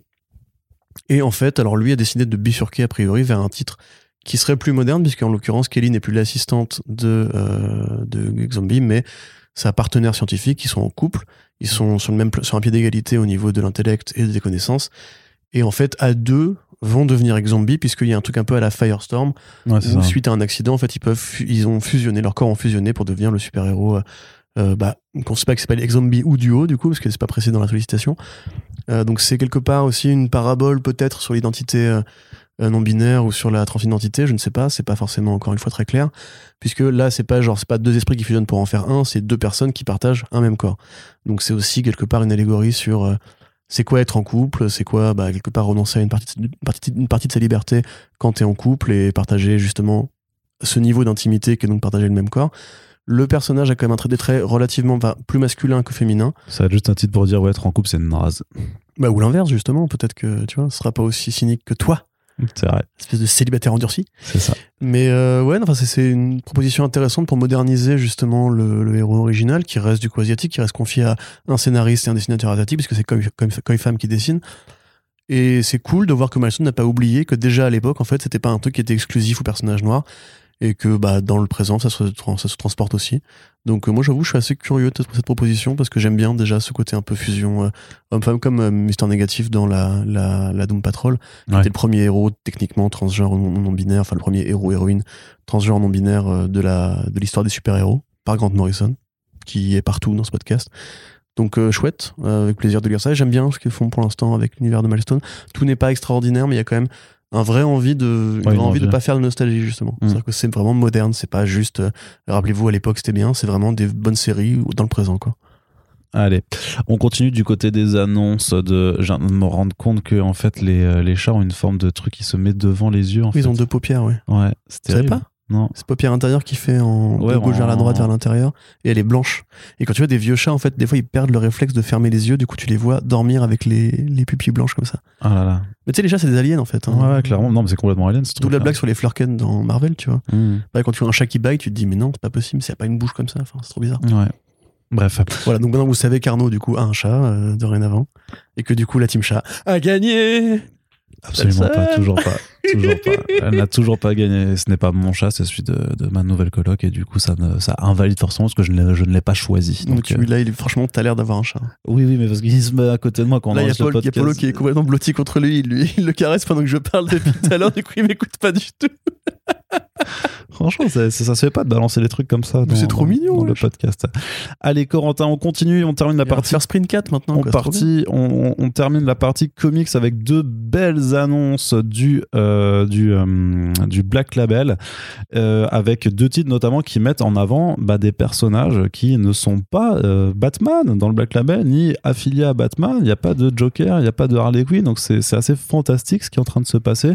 faut reconnaître quand même que depuis quelques mois, les annonces autour du Black Label, justement, arrivent à sortir euh, du carcan des personnages euh, de Batman, enfin, Joker, Harley, quoi. voilà, c'est ça. Parce qu'on a le Suicide Squad Blaze de Science Spurrier et Aaron Campbell, dont le premier numéro est sorti il y a pas longtemps et qui est incroyablement trop bien. Il est. Get Joker, c'était pas du Black Label, c'est ça Si, euh, si, si, Get Joker, ok. c'est du. Si, si, de mémoire, c'est du Black Label, je crois. Si, si, si, si, si, si, euh, Azzarello et euh, Malif. Maliv. Maliv. Euh, mais il y a, voilà, donc il y a déjà un titre. Aquaman Andromeda qui arrive avec Ramvi à l'écriture. Donc Ramvi, c'est chez DC, c'est Justice League Dark, c'est Catwoman, c'est The Swamp Thing surtout. Et en indé, c'est The Savage Show, c'est Blue and Green, c'est Radio Apocalypse. Voilà, c'est plein, plein de bonnes choses. Et Christian Ward au dessin. Et donc ça, c'est bah, Invisible Kingdom, Odyssey par exemple. Mais surtout, voilà, son, un des meilleurs artistes en peinture numérique qui existe, qui a déjà qui a gagné des Eisner Awards pour ça. Grosso modo, un titre d'horreur psychologique, euh, euh, en fait, où grosso modo on s'intéresse à, un- à, un- à un point Nemo euh, qui est en fait situé dans l'océan. En fait, c'est là où grosso modo tous euh, les superpuissances ont fait échouer leur, les carcasses des vaisseaux spatiaux qui avaient été envoyés. Grosso modo, ça, je crois que ça retourne dans Vers la Terre. L'espace. Hein Qui avait été envoyé vers l'espace. C'est ça, voilà. Euh, et, et en fait, eh ben, dans à ce point précis-là, en fait, bah, il y a plein de trésors euh, insoupçonnés, Mmh. mais aussi quelque chose, une structure qui n'a pas été faite de la main de l'homme et qui commence à se réveiller. Et donc, l'équipage d'un sous-marin expérimental, l'Andromeda, Andromeda, en fait, euh, il va pour voir qu'est-ce qui se passe, ce qui attire la convoitise de Black Manta et donc d'Aquaman. Il y a des planches qui ont déjà été révélées qui sont qui me donnent des, euh, le tournis rien, rien que d'y repenser. Enfin, ça, alors, c'est- voilà, l'équipe créative, elle est folle. Le pitch, il est, il est, il est cool. Les planches qu'on a vues, elles sont incroyables parce que justement, il adapte vraiment. Enfin, il était déjà très fort dans la SF, mais du coup, qu'est-ce que c'est les fonds marins si ce n'est aussi une forme de SF, hein, clairement. Surtout chez Aquaman. Ouais. Et, et donc, euh, enfin voilà. Là, on voit qu'il travaille mieux les contours que sur euh, Invisible Kingdom, où je pense que le format en mensuel l'avait pas forcément super aidé. Ouais. Et enfin, on voit les premières planches, c'est quand même plus propre, plus découpé. C'est Ou super beau. Ça fait combien d'années qu'on voulait du Aquaman d'horreur? Je crois que ça fait des années, même sur l'époque de DCP, j'avais dû en parler déjà de ça. L'horreur sous-marine, c'est un truc qui est très évident depuis un vers milieu sous les mers, en fait. C'est les grosses créatures, l'ambiance euh, coupée du monde euh, à deux milieux sous la surface, enfin milieu sous la surface. Euh, De la même façon qu'il y avait déjà eu Abyss, qu'il y a évidemment tous les projets comme The Wake ou Plunge. Quelque part, ça ressemble un, petit peu à Plunge de Joe Hill euh, dans ce format-là. Et évidemment, l'horreur Lovecraft- Lovecraftienne qui avait déjà été posée dans le canon Aquaman par Geoff Jones, même si c'était pas de l'horreur, il y avait bien des créatures Lovecraftiennes, et c'est ce qu'a récupéré James Wan pour son film Aquaman. Franchement, trop bien. Euh, grand nom, grand nom, on peut le dire maintenant, ça y est. Du comics d'horreur moderne en indépendant, qui fait un projet libre sur un personnage qu'on voit trop peu dans ce genre de tournure-là, avec un artiste qui est psychédélique et très généreux dans les couleurs et tout. Euh, voilà, signez-moi, j'en- prendrai une douzaine. Voilà. Ça a l'air trop bien. Ouais, ouais, on est content. Je, je, j'ai juste, enfin, franchement, Il n'y euh, a pas Batman, putain. bah, peut-être qu'il sera dedans quand même, hein, on sait pas. parce Ouais, que- pour vendre le numéro 1. Non, mais par contre, juste, euh, voilà, euh, regardez euh, sur comicsbook.fr l'article qu'on a fait avec les planches et tout, euh, et vous, pareil, vous n'en Je te dis, ça reviendrez me pas. paraît tellement évident, je comprends pas que ça n'ait pas été fait avant. Parce que t'as l'arc The Trench, on va dire, Ouais, mais c'était, Jones, mais c'est plus. c'était blockbuster quand même, tu vois. C'est ça, oui, puis c'est la créature de lac noir, quoi. On va dire, c'est pas non plus euh, la Ouais. vraie horreur sous-marine de profondeur et tout. euh. Il y avait ce film avec euh, Kirsten Stewart, je crois. Oui, Stillwater. Ouais. Comme, non, non, non, pas Stillwater, c'est le comics de Chip Zdarsky. Deepwater Attends, il y a un truc comme ça. C'est pas Voilà. Stillwater Non, non, mais qui était sorti l'an dernier ou il y a deux ans déjà maintenant, qui était un vrai, vrai putain de huis clos dans, les, voilà, dans une station sous-marine installée et qui partait vraiment vers la fin dans un pur délire d'horreur Lovecraftienne, enfin qui était incroyablement bien fait, euh, que, je, que je vous recommande fortement. Underwater. Underwater, ça c'était vraiment c'était trop bien. Et euh, bah du coup voilà, je vais avoir mon petit Underwater avec Aquaman au comics. Enfin Mm. j'espère. Enfin connaissant un petit Ouais, peu euh, la biblio de tout ça, je, je pense qu'il y aura des. euh, Moi, j'ai un vrai kink bizarre pour tout ce qui est sous-marin en, en fiction, en fait. L'eau, tu vois, l'eau, c'est c'est du porno pour moi. quoi. Ouais, bah, bah, là, c'était mortel. Les scènes, les scènes où juste ils se baladent dans la flotte et tout. Il y a rien de plus flippant que les profondeurs marines en vrai. hein, Mais oui, t'as déjà vu les créatures qui vivent dans les abysses et tout c'est Ouais, des c'est- trucs- Mais c'est les Bah, Pokémon. c'est c'est des vrais trucs d'horreur quoi. Ouais. ouais. Bref, on est très content et voilà. Merci DC Comics et maintenant faites ça avec tous vos personnages qui méritent plus d'exposition, Voilà. comme The Flash. Et de l'autre côté, on a un titre très très particulier, mais le retour d'une équipe créative aussi en feu. Justement, on vous parlait de Rorschach avant. Ben, c'est euh, Tom King et Rory Fornes qui se retrouvent de nouveau dans le Black Label, de nouveau pour une maxi-série en 12 numéros. Ça s'appelle Danger Street. Et là, par contre, ça va aller chercher des personnages. Danger Street, tu veux dire? Ah, ta gueule. Euh, oui, parce que j'ai oublié un T dans le titre de l'article à l'époque. Tu l'as oublié à chaque fois Oui, mais c'est vrai, c'est vrai, que dans tout le titre, c'est trop bizarre. Je sais pas ce qui s'est passé. Sûrement que j'étais débordé. des paste, je pense. Non? Non, non, mais j'ai non, non, pas du tout, non, je fais jamais ça. Mais euh, non, non, j'ai juste dû euh, manquer euh, d'attention et puis voilà, c'est pas grave. Peut-être que je n'aime pas la lettre T. Peut-être. C'est pas Arnaud Omazini. C'est ce que j'allais faire. ouais. c'est la blague que j'allais faire, bravo. Euh, donc, euh, grosso modo, de quoi ça. Alors, aussi, déjà, c'est une publication en bimensuel, donc aussi avec un rythme très très soutenu. Euh, On a le nombre de numéros 12. 12, ouais. Donc, ça, Ça va faire sur 6 mois, quoi. Ouais. Ça va être. Fornes, il a dû charbonner parce que c'est pas non plus le plus rapide. Bah, il a toujours tenu les deadlines, mais par contre, clairement, celui-là, il a dû bien le préparer en Il avance. jamais été en bimensuel, par contre. Non. Bah là, j'imagine. Bah après, ça commence dans, dans trois mois, du coup, donc, par rapport à, Ouais. à l'heure où on enregistre la chose. Donc, il- clairement, il est en train de, de carburer. Et le synopsis est un peu flou, Ouais. pour ne pas dire. euh, C'est trop bizarre. Alors, un, un récit d'enquête criminelle, euh, en fait, où ça démarre, en fait, sur le fait qu'au départ, tu as des personnages un peu euh, de, de troisième zone, comme Metamorpho, Starman ou Warlord, euh, en fait, qui, en fait, veulent intégrer, veulent montrer leur valeur aux membres de la Justice League dans l'espoir de, de, de l'intégrer. Et du coup, bah, qu'est-ce qu'ils vont faire? Bah, Ils vont, grosso modo, invoquer Darkseid. Enfin, ils vont pas l'invoquer parce que tu, tu l'invoques pas en faisant trois tours devant ton miroir, tu vois, mais en grosso modo, ils vont faire venir Darkseid pour se battre contre lui et pour dire, vas-y, les gars, on est assez fort, on peut, lui- on, on peut lui casser la tête et comme ça après euh, bah, on, on pourra être dans la Justice League. Sauf que bien entendu quand tu fais le con et que tu, euh, tu ramènes euh, Darkseid sur Terre bah, j'imagine que ça se passe pas bien surtout. Et que du coup après ça va partir. Alors en récit très chelou ça fait un- intervenir vraiment des plein plein plein de personnages qui ont été notamment créés dans les années 70 donc euh, euh, Tom King a partagé des visuels notamment sur ses réseaux de la Green Team version années 70 de Lady Cop ou de Atlas the Great. Donc voilà plein de personnages d'ici que pff, tu connais pas grosso modo hein, vraiment hein. Non, mais clairement, enfin, c'est une sorte il y d'hommage. a, en il y a ça, Dr. Fate aussi qui intervient dedans. Clairement, on le voit à la couverture, la couverture qui reprend en plus une, une couver- un, un visuel à la Evil Dead euh, aussi. Donc ça a l'air très très bizarre. Euh, les planches notamment qu'on voit de Rory Fornes, par contre là c'est du pur polar avec euh, le Creeper. Donc Jack Ryder qui poursuit un type dans, dans une rue sombre et qui, bah, qui le bute hein, grosso modo en, le, en lui frappant, en lui cassant la tête, tout en noir et blanc avec juste des touches de rouge par, par Dave Stewart. Donc j'imagine que que peut-être que ça mettra aussi moins de temps à venir parce qu'il n'y aura pas de travail de couleur forcément important euh, de fait, ça on ne sait pas, on ne sait pas trop encore. Mm. Mais euh, voilà, ça a l'air vraiment, vraiment très, très, très particulier. Mais du coup, je suis ultra chaud parce que Ouais, ça ouais, fait intervenir justement, ça fait intervenir plein de personnages qu'on n'a pas l'habitude de voir.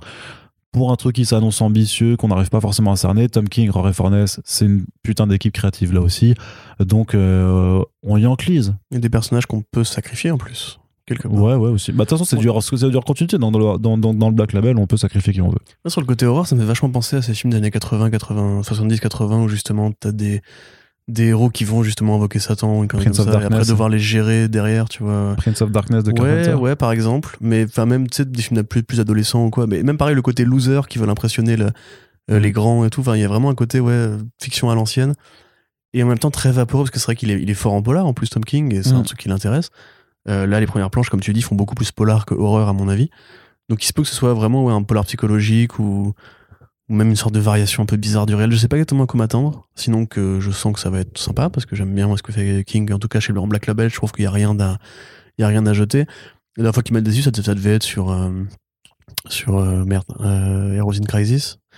Mais c'était il y a assez longtemps maintenant, et je pense que depuis, il s'est vraiment autorisé plein de caprices, comme euh, bah, le projet avec Chartier qui, techniquement, voilà, ne ressemble pas à ce qu'il aurait pu faire il y a encore 5 ou 6 ans. Donc c'est vraiment super chouette. Et quelque part, ça me fait penser à quoi? À la scène de, euh, la scène de c'est le numéro avec Mitch Gerrard, où Batman, en fait, euh, à la fin, finit par faire des bisous à Catwoman sur le toit, on va dire. Et en fait, il affronte, dans une sorte de montage enchaîné, plein de, de vilains ultra secondaires, genre euh, le, le, film critique, euh, je crois, un truc comme ça, Condiment King, euh, Kite Man et tout. C'est enchaîné et il sort vraiment les pires vilains de la gal- galerie de Batman. Je pense qu'il a une fascination aussi pour ces espèces de gueules cassées de second couteau parce que ce qu'il a fait avec Catman était, était vraiment euh, justement un bel hommage au côté c'est quoi les anonymes d'une- ville de super-héros, c'est quoi les, les vrais vilains qui n'intéressent personne et qui sont juste des, des déchets de continuité, on va dire qu'on aurait peut-être dû éliminer avant que ce trop- vraiment trop bizarre. Donc euh, moi j'avoue que le voir justement arriver là-dessus avec en plus des, des jouets qui peut casser parce que tu peux très bien casser euh, Métamorpho, enfin à part quelques fans euh, un peu avec des cheveux blancs qui ça risque pas de choquer grand monde. Donc euh, je suis assez assez content. Est-ce qu'il est. Non mais je veux dire c'est un vieux personnage Métamorpho, tu vois, c'est Oui, mais. il y a pas de problème d'avoir des cheveux blancs, non, t'as des cheveux blancs toi? Non, mais. Un peu quand même. Absolument pas. non mais je voulais dire à part quelques fans vraiment à l'ancienne, euh, ça risque pas de de, de genre il y a pas un fandom Métamorpho qui va dire ouais oh t'as fait quoi avec Métamorpho tu Mais vois? de toute façon, tu peux tuer n'importe qui, c'est bon, on est dans un restaurant continuité, tu fais ce que tu veux, ils peuvent tuer Bah Batman pour ce que ça vaut, je. Batman, tu vas voir. Mais oui, Alors techniquement, ce que va faire Joshua Williamson. Donc, euh, mais tuer les héros, tu, tuer-les, c'est bon, c'est cool. On s'en branle, c'est des, des personnages de fiction. Au pire, tu lis d'autres BD tu veux les voir en vie, c'est bon, quoi. On peut, on peut tout faire. euh, je pense que les Rogues, ils vont vraiment dans la- les Lascars. Ils vont vraiment tous se faire chlasse dans leur Ouais, Il y, a d'ailleurs. peut-être- ouais, y a moyen que ce soit, que ce soit, que ce soit un peu dans le. Enfin voilà, donc le Black Label quand même qui euh, voilà fait des beaux projets euh, ces derniers temps, donc c'est vraiment vraiment très cool de voir de voir le. C'est vraiment ce qui tire DC vers le haut en ce moment, moi, je trouve. Ouais, clairement. Ouais. Non, non, c'est une très bonne chose. Et donc, on imagine que ça finira par arriver aussi chez Urban Comics, clairement, vu les équipes créatives convoquées. Il n'y a aucun doute là-dessus. Il faudra juste se montrer un peu patient. Ensuite, on attaque la partie série télé, Corentin. On Ouais. va aller un petit peu plus rapidement, comme Ouais. toujours. Euh, première nouvelle, au final, euh, je t'avoue que moi-même, ça m'a bluffé quelque part, parce que j'étais persuadé que ça n'arriverait pas. Mais les séries Marvel Netflix, en fait, vont quitter Netflix, là, euh, en- euh, au début du mois de mars. Bah, c'est assez logique, puisque finalement, c'est les propriétés intellectuelles qui appartiennent euh, à Marvel Television depuis le début. Enfin, Marvel même en général, Marvel Ouais, mais vu qu'il y avait un début. accord avec Netflix, je me suis dit que même. ouais, mais c'est euh, des accords de licence. Tu vois, c'est toujours de la location en fait de droit. C'est euh, bah, comme on en parlait pour les comics. Tu vois, même s'ils ont été édités par Dark Horse, les comics Alien Predator, ils appartiennent une fois que le copyright est revenu euh, dans Non, non, mais je dois, je- boîtes. bien sûr, mais je dois quand même faire un point. Je me suis trompé parce que je me, après, je me disais vraiment que vu que c'était, vu que ça avait été lancé par Netflix et tout ça, que Marvel Studios en fait voudrait pas les récupérer. Mhm. Et a priori, ben, je suis de moins, je suis beaucoup moins assuré maintenant qu'ils fassent pas directement un Daredevil saison 4 en fait, tout simplement. tu- oui, mais je suis assez d'accord avec ça parce que moi, bah, je pensais vraiment que, que connaissant Bon, Kevin ouais. Feige, il voudrait euh, soft rebooter la chose. bah, ça, j'ai Mais du bon. mal à la chose, c'est Fantastic Four. Ouais, ça, j'ai du mal. Arrête de dire la chose tout le temps, parce que du coup, je suis obligé d'y penser. Euh, techniquement, je pense que c'est pas prévu. À mon avis, la série Echo sera plus un backdoor pilot pour un éventuel retour de Matt Murdock, puisque la proximité fait que, et que, a priori, Kingpin sera, j'imagine, dans cette série. Mm. Ou en tout cas, présent en flashback ou je ne sais qu'est-ce. Euh, du coup, moi, ça, j'ai du mal à croire qu'ils vont comme ça reprendre, parce qu'en plus, il va falloir qu'ils fassent leur tri. Ça m'étonnerait quand même que Kevin Feige veuille reprendre euh, Danny Rand euh, comme ça. Non, non, non, Ou même Luke. Cage, hein, à mon avis, je pense qu'on peut compter sur. Mais en même temps, la nostalgie est tellement puissante maintenant que même tu à un, même un, pro- un mauvais produit, s'il est mis de manière nostalgique, clin d'œil, les gens sont contents. Donc, Ouais, euh, mais attends, c'est quelle nostalgie de personne sera nostalgique de Danny Rand je sais pas. De Finn Jones Tu sais, moi, honnêtement, je, je ne sais plus. Je, je suis perdu. Genre, le électro, je Non, ça pas que les Manu, gens ça, ça, nostalgiques, ça, c'est euh, Manu Chao. Je pense pas que les gens seraient nostalgiques de Amazing Spider-Man au point de réclamer une suite dix ans après alors qu'ils ont boudé le 2, tu vois. Enfin, Ouais, ça c'est parce que les gens ont pas de mémoire. ouais. Ouais, mais c'est ce que je te dis. Peut-être Mm. que juste tu mets un Danny Rand en costume, contrairement à ce qu'il est dans la série, et les gens ils vont se dire, eh, c'est pas si mal. Euh, donc je sais pas. Après, moi, je préférais qu'ils éliminent Finn Jones et qu'a priori, c'est ce qui se défile, c'est ce qui se, pardon, profile avec le nouveau personnage qui porte le costume dans l'univers Marvel. Je pense que c'est un peu pour ça qu'ils le font en tout cas ou qu'ils testent cette, cette, idée. Euh, mais donc oui, tu sais, c'est un jour Marvel Studios va récupérer Spider-Man.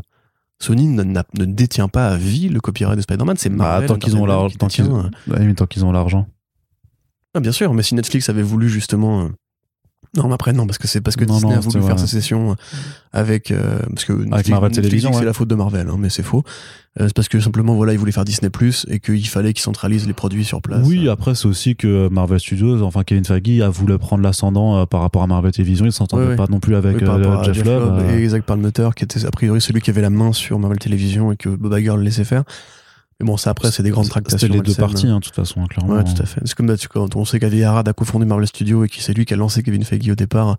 Tu dis, mais quel Ça, petit monde. Il l'a euh, pris comme ça et hop, Franchement, il faudrait une série à la Dallas avec euh, Bah, bien sûr, bah, tu productions sais, de ils font- super-héros. ils- ça démarre là sur Canal Plus, enfin sur MyCanal, le truc sur avec euh, Joseph Gordon-Levitt sur le fondateur, sur la, la- le mec qui a fondé Uber et tout ça. Ouais. Ils le font vraiment en mode euh, euh, thriller, euh, thriller d'industrie, mais comme pour The Social Network. Ouais, tout clairement, il y a ouais. clairement un Social Network à faire pour euh, Marvel Studios. Complètement. Où on l'appellera. Mad Men pour la, la fondation de Marvel dans les années 60. C'est ça. Bah ça, de toute façon, il y a déjà en comics, hein, ça s'appelle euh, Hey Kids Comics, grosso modo. hein. Complètement. Mais t'imagines, ouais, une série s'appellera euh, L'homme à la casquette. Et, euh, Et il ce- parlera comme ça. non mais vraiment moi je vois tellement le poster avec juste sa casquette Oui, de merde de comme ouf, ça ouais, tu vois ouais. tu vois juste la casquette comme ça Moi, j'aimerais bien le- genre un, un bureau de dos avec un mec avec une casquette qu'on voit pas Le et qui a un mug, qui a un mug Iron Man, tu vois, comme ça, genre euh, sur un fond rouge. sinon on fait une série on fait une série un petit peu un petit peu trash comme ça sur la carte de Dan Didio et on appelle ça mes couilles sur ton front Ce serait un boulard du coup. Non juste euh, juste l'histoire du, du revenge porn un peu vénère. l'histoire d'un mec qui arrive dans les bureaux d'ici qui pose ses couilles sur le front de tout le monde c'est l'histoire de Brian Bendis. Rappelle de- Tu t'embrouilles dans le canon, mon pote. Moi, hein. non non non non non ah C'est oui Bendis qui, qui- qui fouette les gens avec ses couilles. c'était Bendis qui venait qui, qui posait ses couilles sur le front de Dan Didio pour faire valider tous ses projets Et effectivement Rappelez-vous les podcasts où Arnaud vous mimez le bruit quand Didio suçait les couilles de. Ah oui, Brian.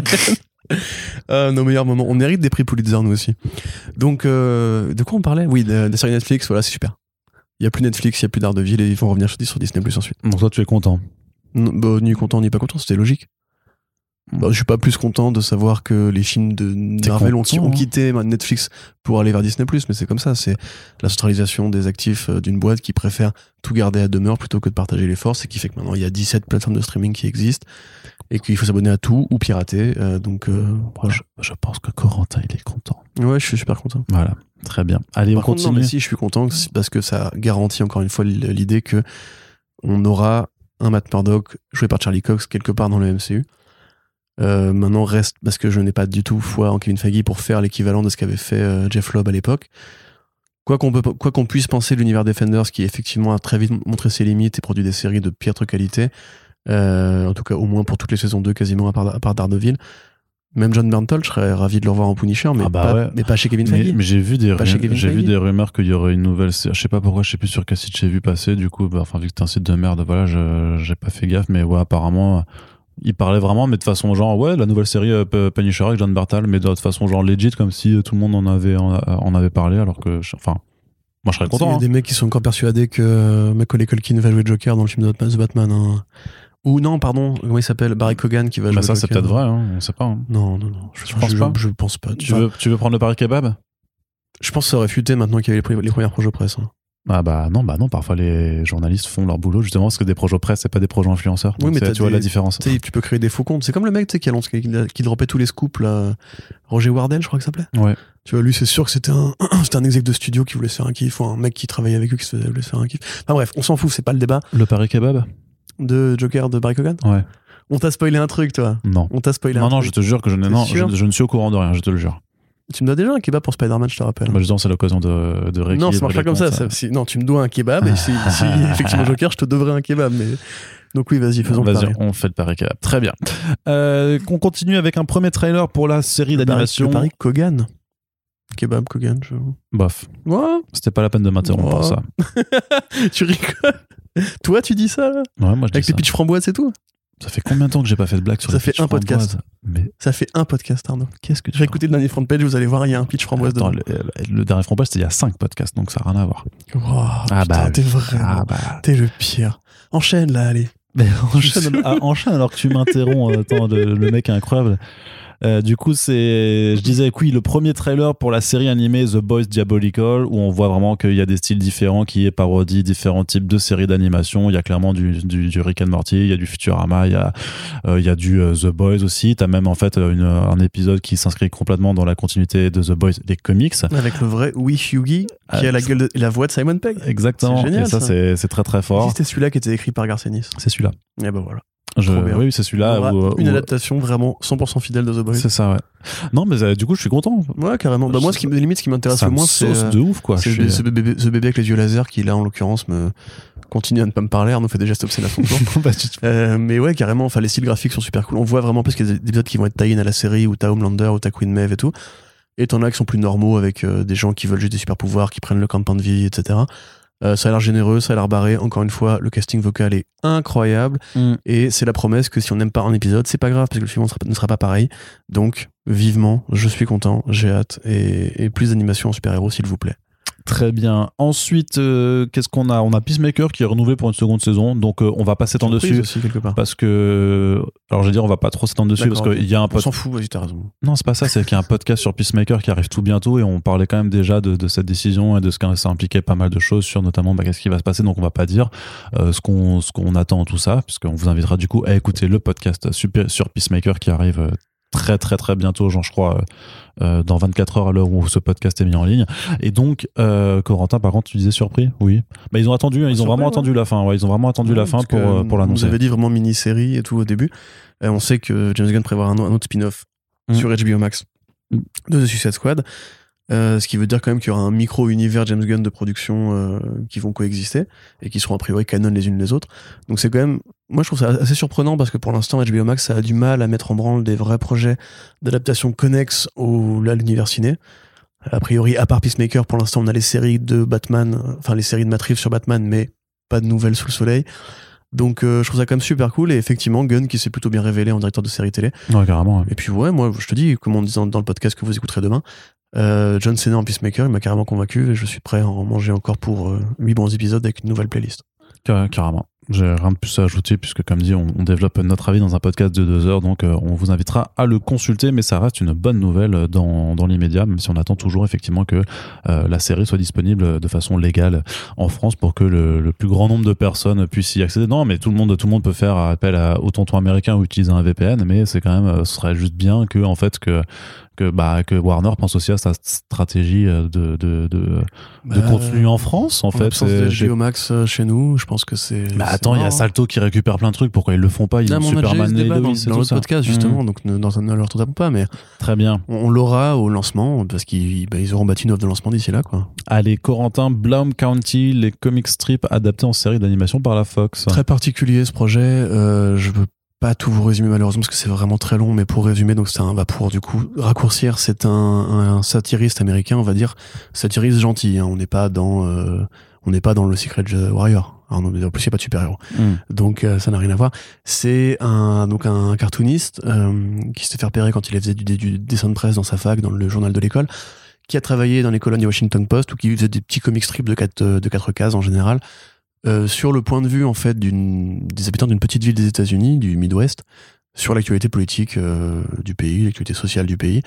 En parallèle de quoi, il y avait aussi des mini-intrigues plus rurales, plus normales, entre guillemets, façon les Peanuts.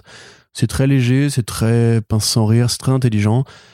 C'est plutôt bien foutu. Et effectivement, euh, l'artiste, donc Berkeley Brived, qui est revenu en fait au moment de l'élection de Donald Trump pour en faire une sorte de suite, où justement il continue cette logique-là de commenter l'actualité politique qui vraiment était partie un peu en couille parce que personne n'aurait pu anticiper l'élection de Donald Trump. Euh, le mec de la Fox, président de la Fox, de Fox Entertainment, qui était apparemment assez fan de ce travail-là, a décidé de mettre en place une adaptation euh, en cartoon, en dessin animé.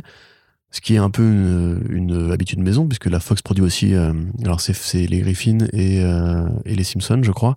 Enfin, les Simpsons, je sais, mais les Griffins ou, Fam- ou, ou American Dad. Fa- Family. Guy, Family Guy. Ouais, Family Guy, mais American Dad, c'est pas la Fox, du coup. Hmm. Le plagiat d'un plagiat. Ah, je me rappelle plus. Je sais plus. En tout cas, la, la Fox, c'est un peu un, un- un gros pôle de cartoon satirique. Et ce sera euh, euh, développé par le studio qui fait Bon- euh, Bob's, Bob's Burger, pardon. Euh, aussi une très bonne série d'a- d'animation un peu absurde et inspirée par les Simpsons, qui sont le, le père fondateur de la, du cartoon satirique aux États-Unis. J'avoue, je ne sais pas trop quoi en attendre parce que moi j'ai essayé un peu de lire. Faut quand même admettre que ça a un peu vieilli comme style, que c'est pas de.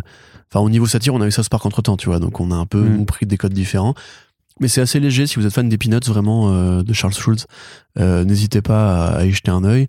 Je crois que c'est dispo en VF, mais je ne suis pas sûr. Parce que c'est quand même très américain hein, comme, euh, comme humour et comme actualité. C'est forcément du coup comme relire, on va dire, les strips de Charlie Hebdo d'il y a 30 malais, à l'époque où c'était bien, euh, et d'essayer de comprendre un petit peu quel était l'esprit du moment et tout.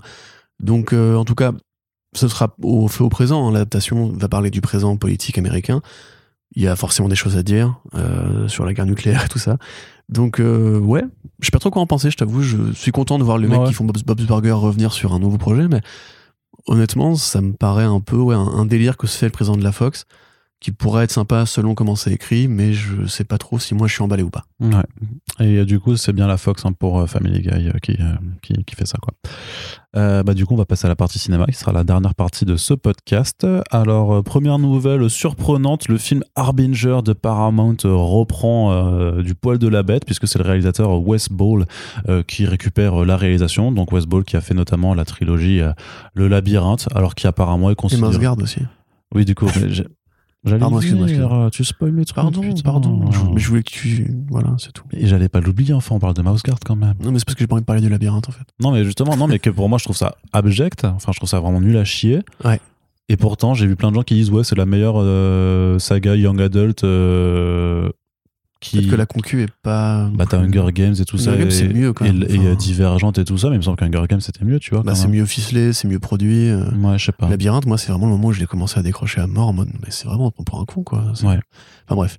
Mais. euh, ouais, du coup, Wes Ball qui devait aussi réaliser le formidable Mouseguard qui ne verra pas le jour. ouais. Avec Andy Serkis, Idris Elba et tout. ouais. Donc euh, moi je suis quand même plutôt curieux, mais c'est vrai, que, c'est vrai que donc Harbinger grosso modo c'est euh, l'histoire en fait de, gars, de de jeunes adolescents qui sont euh, enfin de personnes qui sont des psychotiques, c'est-à-dire des personnes qui peuvent avoir une capacité, un pouvoir spécial.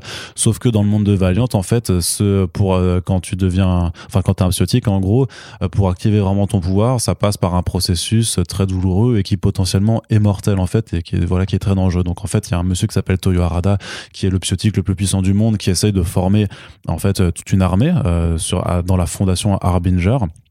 Et euh, notamment bah, pour parce que c'est un idéaliste qui euh, survivant d'Hiroshima qui veut grosso modo apporter la paix dans le monde mais à l'instar d'un peacemaker il est prêt à faire à prendre toutes les décisions les plus autoritaires pour imposer en fait la paix dans le monde c'est Charles Xavieto. Ouais, c'est un Charles Xavieto, clairement.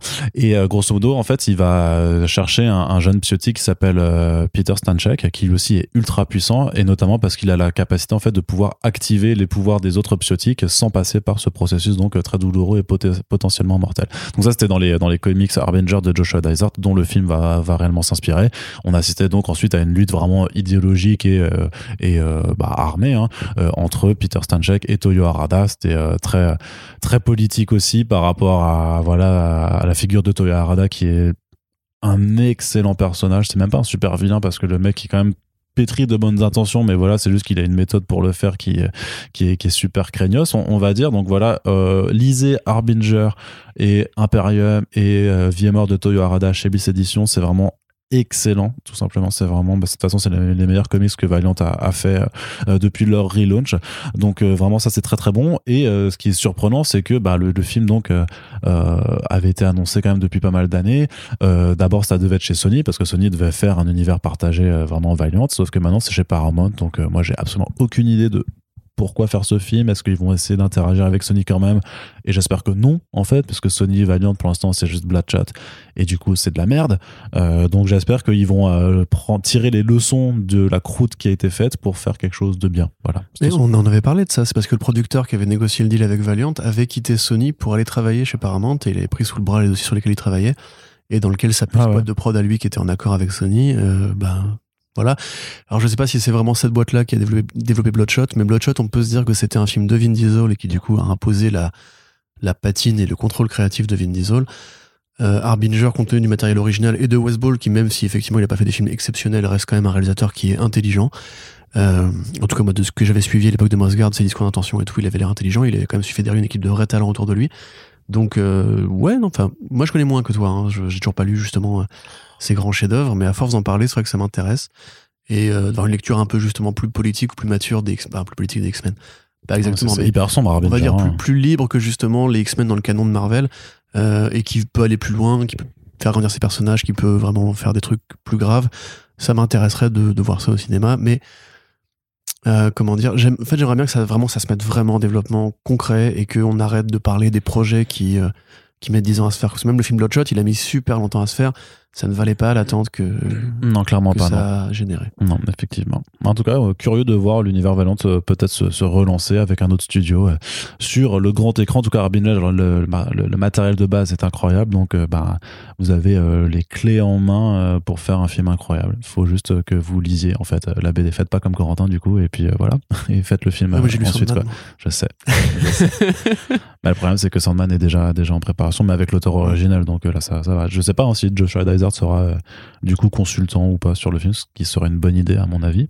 Mais après, c'est vrai que c'est pas un mec qui est forcément en odeur de sainteté, je crois, dans, dans le mainstream, justement parce que il, bah, il ne mâche pas ses mots, euh, que ce soit dans ses bandes dessinées ou ailleurs. Du coup, autre projet d'adaptation, alors là très très très particulier puisque on a euh, Robert Zemeckis et euh, Tom Hanks avec Eric Roth, donc la, la team de scénaristes, réalisateurs et acteurs principaux d'un certain film qui s'appelle Forrest Gump, euh, qui se retrouve pour adapter une bande dessinée qui s'appelle Here euh, ou Ici euh, de Richard McGuire, qui était euh, traduite en VF chez Gallimard et qui, est clairement une BD, enfin un graphic novel.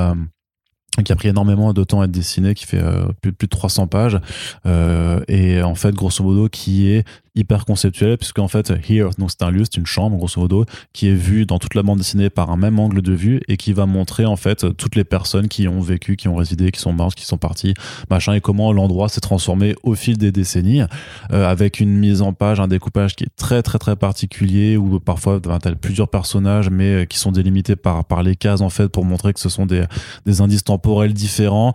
Euh, on est clairement dans de la BD très très exigeante façon euh, Chris Ware grosso modo hein, c'est vraiment le, même genre de, euh, de bande dessinée. Et donc ça me paraît complètement inadaptable. Euh, mais le projet est là en tout cas de vouloir faire alors peut-être en un plan séquence pareil immobile où on verra des personnages aller venir. Enfin ça peut être mortel hein, franchement ça peut être mais je vois que comme ça en fait comme façon de le faire. Très très franchement mais donc voilà, avec euh, Zemkis, très grand cinéaste, Tom Hanks, très grand acteur aussi. Euh, donc il y a, il y a un potent, il y a un Eric Roth, potentiel. immense scénariste, euh, qui n'a pas fait que, euh, Ouais, ouais. Forrest Gump. que Forrest Gump, qui a fait Munich aussi avec Spielberg, Ouais. qui a fait le film Dune récemment de Denis Villeneuve et qui a Ah, fait ouais, euh, ok. L'étrange histoire de Benjamin Button de David Fincher, qui pareil, un projet qu'on, qui est réputé inadaptable à l'époque, en termes de moyens, en termes de temporalité, en termes de comment comprendre à l'écran la transformation du personnage et tout. Finalement, quand tu le vois, c'est ultra digeste, c'est ultra bien écrit. C'est et pareil, une question de passage du temps et euh, de, bah, comme Forrest Gump quelque part, de placement d'un héros dans un environnement qui, qui évolue.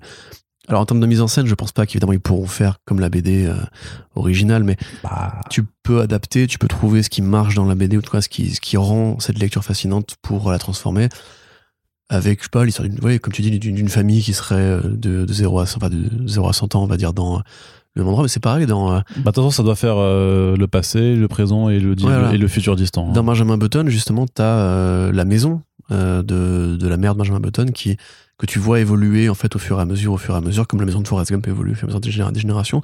Donc Roth, il sait écrire ce côté, le lieu qui change et qui passe de main en main et tout. Euh, moi, je, je suis assez surpris, assez heureux de voir justement, euh, bah, déjà Tom, enfin Tom Hanks. J'adore Tom Hanks, mais Spielberg qui arrive sur un projet de comics. Non, Zemeckis. Euh, mais putain, je raconte Robert Zemeckis qui arrive sur un projet de comics parce que depuis quelques années, je trouve qu'il est un peu en. Spielberg, techniquement, il est toujours sur Black Hawk. Hein, oui, bon, euh, sauf jamais se faire, mais euh, d'abord il faut qu'il fasse le film sur son enfance et tout, et après il fera Indiana Jones 5, et après il va probablement prendre sa retraite parce qu'il en aura marre, je pense. Mais euh, ouais, Zemeckis qui est quand même. Moi j'ai bien aimé Marwen, tu vois, par exemple, mais je trouve qu'il y a des. Enfin, il est pas au même niveau qu'il était avant, et il manque un truc dans sa, dans sa filmo qui vraiment donne envie un peu de, de refaire des événements autour de ses films, tu vois. Celui avec Brad Pitt et Marion Cotillard aussi, euh, euh, sur. Peut-être Marion Cotillard, remarque. Tu sais, avec les des espions euh, américains à- en Europe, je crois. Mr. and Mrs. Smith? Non, non, non, non, ça c'est Doug Liman. Non, non, plus récemment. Mais je vais retrouver ça, t'inquiète pas. Hmm. Mais bref, tout ça pour dire simplement que effectivement, c'est un grand metteur en scène qui arrive sur un projet de comics. Et pas n'importe quel, comic- pas n'importe quel comics en plus. Donc euh, c'est forcément intéressant. On fera du coup des news dessus, donc je suis très content. Et euh, s'appelle euh, The Allied, Allié. C'est celui-là, tu vois. Et euh, Ouais. tu as pas vu ça? Bah, Tu vois, c'est ce que je te dis maintenant. On va plus voir les Zemeckis comme on allait voir les Spielberg avant, tu vois, justement. C'est. Tu sais que je peux te faire une confession qui va, qui va te le futur? Non, c'est pas ça. Ah. Non, d'un autre film que j'ai pas vu du coup. Lequel? Bah devine. De Forrest Gump? Ouais. T'as pas vu Forrest Gump? Non. T'as pas vu Forrest Gump? Bah non. T'as pas vu Forrest Gump? Non, je Mais qu'est-ce que t'as vu en fait, Arnaud? Parce que ça Mais m'intéresse. rien. T'as vu le parrain? Non. Non. T'as vu Retour vers le futur quand même Oui, oui, bah Les ça, trois. Oui, oui, oui. T'es oui. sûr? Oui, oui, ça je les ai vus. Nom de Zeus, ça te parle tout ça Oui, oui. Jurassic, Jurassic Park, ça va? Oui, je sais pas, Ok. j'ai vu. Bon bah ça va alors. Voilà. On t'enverra pas au goulag tout de suite. Non, non, bah oui. oui. Par contre, c'est qu'il faut pas le dire ça en fait. Oh, si, je m'en bats les couilles, je, je revendique mon droit à ne pas avoir tout vu et, euh, et que les, euh, les, les, les gatekeepers de la cinéphilie puissent après me, me, tra- me, tracher. c'est euh, ultra grand public, ça gros. Vous savez qu'Arnaud avait pas vu les Star Wars il y a encore 5 ans? Non, même 3 ans d'ailleurs, tu les as vus quand les Star Wars? Comment ça T'as découvert Star Wars quand avec, euh, Ah oui, j'avais le, le, bah, le, j'avais pas vu. euh, oui. Oui, 1, oui. 2, 3, tu les avais pas vus Si, le 1 au cinéma quand même, mais c'était. Le deux et le euh, trois. C'est le 2 et le 3 que j'ai Ouais. dû. euh, ouais, T'avais kiffé d'ailleurs en fait, je me souviens plus. Euh, Le 2, bof, le 3, ouais, carrément. Voilà. Bah, je te Forrest Gump, tu vas kiffer, je pense. Le 3, la dramaturgie C'est bien. était, était chouette, euh, clairement. Yes. Mais Les gens oui, sont écoute, passionnés de savoir ce que tu découvres en ce moment. Bah oui, bah écoute, effectivement, faut. Il y a, il y a- de toute façon, il y a pas, faut, il y a, il y a pas de période pour découvrir des choses. Faut- Complètement. Chacun prend tout son le monde, temps. et- Tout le monde a, a des trous. Moi, il y a plein de trucs que j'ai pas vu non plus. hein. Puis voilà, moi, c'est plus le cinéma de genre et d'horreur. J'ai pas vu le Human Centipede, par exemple. Bah oui, bah tu vois, pour les gens comme toi, c'est un, c'est un vraiment. C'est un scandale, c'est vrai, c'est un scandale, clairement. Si t'as pas vu Cannibal Holocaust et Human Centipede, bon, euh, ouais. voilà, tu vois. c'est- Tu sais, c'est quoi Turkish movie aussi En Romanian movie? Non, Serbian Movie. hein. Serbian Movie, Serbian film, Serbian film. Voilà, j'ai pas envie de le voir. Ouais, bah c'est dur. Pour des raisons évidentes de santé mentale. Ouais, mais c'est trop bien aussi. Enfin, je trouve ça c'est incroyable. Bref, matez Forrest Gump chez vous. voilà, c'est ça. Ici. Ensuite, allez, on termine ce podcast bientôt. Shane Black et Robert Downey Jr. se retrouvent ensemble Yeah. yeah, pour Trop adapter bien. euh, les romans Parker Je suis chaud. de Chaud, chaud, chaud, chaud. euh, Richard Starks. Richard Stark est le nom de plume de Donald Westlake. Voilà. Et Euh. donc Parker, notamment, qui a eu droit à des superbes adaptations en comics de Darwin Cook. C'est pour ça qu'on se permet d'en parler, parce que du coup, ça permet aussi de parler de Shane Black, et ça, c'est plutôt bien. Édité en intégrale chez qui? Chez Dargo. Exactement. Donc ouais, euh, rapidement, très rapidement, euh, on avait parlé un petit peu justement du format en fait, euh, un héros, une histoire euh, autocontenue avec euh, avec Reckless. Ouais. Mais en fait, Parker c'est un petit peu l'un des ancêtres de ça, comme Philippe Marlowe et tout. Sauf que lui c'est un criminel, c'est pas un détective. Il monte des braquages, il monte des casses, il monte des coups. Euh, il se fait trahir généralement, et puis après il retrouve les gens qu'il a trahis, il les flingue les uns après les autres. C'est un héros qui est très froid, très calculateur, qui n'évolue jamais de roman en roman. Il est toujours la même brute, euh, sans merci, qui très méticuleux, très consciencieux, mais qui va jamais justement développer de sentiments humains très, très particuliers. Il n'est que vengeance, colère et et appât du gain. Et euh, voilà, donc dans, différents romans qui ont effectivement posé plein de bases qu'on a retrouvées après dans d'autres euh, œuvres de romans noirs. Il a souvent été adapté au cinéma, d'une manière ou d'une autre, que souvent on change son nom pour pas utiliser le nom Parker. Euh, je crois même que Jean-Luc Godard a utilisé pour un film des années 60 euh, une partie de l'intrigue d'un des romans de Richard Stark. Euh, voilà, donc effectivement, on connaît mieux grâce aux romans graphiques de Darwin Cook qui ont été validés par Westlake, avec qui il correspondait beaucoup à l'époque, peu de temps avant sa mort. Le hasard veut que, euh, que Cook l'a l'a- l'a suivi très peu de temps après et que du coup n'a pas pu finir parce qu'il a ambitionné d'autres projets de romans graphiques Ouais, bah, Parker. ouais, ouais, Donc on a une belle tétralogie en, en quadrichromie entre guillemets parce que c'est un, une couleur différente par volume, euh, vert, bleu, rouge, jaune, euh, qui sont géniaux et il faut vraiment les lire. C'est pas juste de la hype les gars, vraiment allez-y. Et donc ouais, donc euh, film de Shane Black, donc un grand spécialiste du polar aussi, qui est fasciné par cette écriture de romans de gare et de romans noirs, comme il l'a prouvé dans quasiment toute sa filmographie. C'est toujours la même structure de scénario, c'est-à-dire un mec qui mène une enquête. Avant de bifurquer vers une autre enquête, les deux sont liés et finissent par pas se retrouver. Il te file le- son, manuel d'écriture, entre guillemets, dans Kiss Kiss Bang Bang avec Robert Downey Jr. Euh, ils ont travaillé ensuite sur Iron Man 3, puisque Downey Jr. l'a ramené pour euh, essayer de pimper un peu la saga. Et ils avaient dit, on fera un film ensemble quand on aura le temps. Maintenant, a priori, Downey Jr. est libéré de Iron Man et il fait ce qu'il veut parce qu'il est juste putain de riche à en crever. Euh, et il a envie de travailler avec son copain, quoi. Moi, j'ai envie de dire, franchement, s'ils veulent faire un truc vraiment premier degré, prendre Parker tel quel et le faire juste en- avec un beau film bien filmé et tout, Hmm. où Downey Jr. jouerait un tueur froid et calculateur et sans Ouais, merci, ouais, ouais. ce serait un renversement dans sa carrière parce qu'il s'est vraiment enfermé à fond dans le rôle de Iron Man, de Tony Stark, au point que même Sherlock Holmes, maintenant c'est Tony Stark, tu vois. Euh, le voir changer de braquet serait super Ouais, cool. c'est- vraiment ouais, se donner un nouveau coup à sa carrière. Un nouveau Et en même temps, s'il fait justement l'inverse, c'est-à-dire s'il prend Parker et qu'il en fait un film de Shane Black, donc un film avec des blagues, un film avec du polar, de l'esthétique, de petites son jazzy et des tout, gunfights. bah, ça ferait quand même, entre guillemets, euh, toujours un bon film, puisque The Nice Guys était bien, Kiss Kiss Bang Bang était bien, Même Predator, si on l'avait laissé faire, il y a quand même des bonnes Ouais, scènes de Predator, ouais, des bonnes scènes de gag, de bonnes scènes d'équipe et tout. Donc euh, moi, tout m'intéresse dans ce projet. Et c'est l'occasion justement pour nous aussi d'en parler, donc je suis content. Et de conseiller aux gens, encore une fois, d'aller lire les putains de Parker. Tout à fait. Rien de plus à ajouter, c'est carré, comme on dit euh, chez nous. Autre projet qui arrive aussi beaucoup plus euh, énigmatique, c'est un film Wonder Twins euh, par Adam Stichel. Euh, Ou alsacien, ça, tiens. Tu l'as dit alsacien. non, je l'ai dit comme je le, je le prononcerais. euh, Stichel Stichel. Ah. Ah, ta, ta gueule, vas-y. euh, Ouais, bon, les Wonder Twins. c'est trop euh, bizarre, ça, par contre. hein. C'est pas forcément les personnages les plus connus, même s'ils ont eu récemment une apparition en comics dans les euh, l'imprint Wonder Comics de Brian Michael Bendis avec ton pote. Sympathique série de Mark Russell, mais Ah, justement, tu le vois. t-shirt. Hop, voilà. Et hop, je ressors le tireur, mais non, mais justement, par rapport à Fantastic for Life Story, tu vois, par contre, Wonder Twins, c'est un peu moins bien. Tout à fait, non, ça pour le coup, euh, ça Pas son coup, meilleur. C'est pas effectivement son meilleur, comme quoi il peut se foirer aussi. Mais c'est pas foiré Et, non euh, plus. Non, mais je veux dire, il est pas toujours au niveau d'excellence de presse. Voilà, c'était non, c'était pas c'était pas l'excellence de presse, mais c'était le, le, le petit chef-d'œuvre Voilà. Wonder Twins quoi.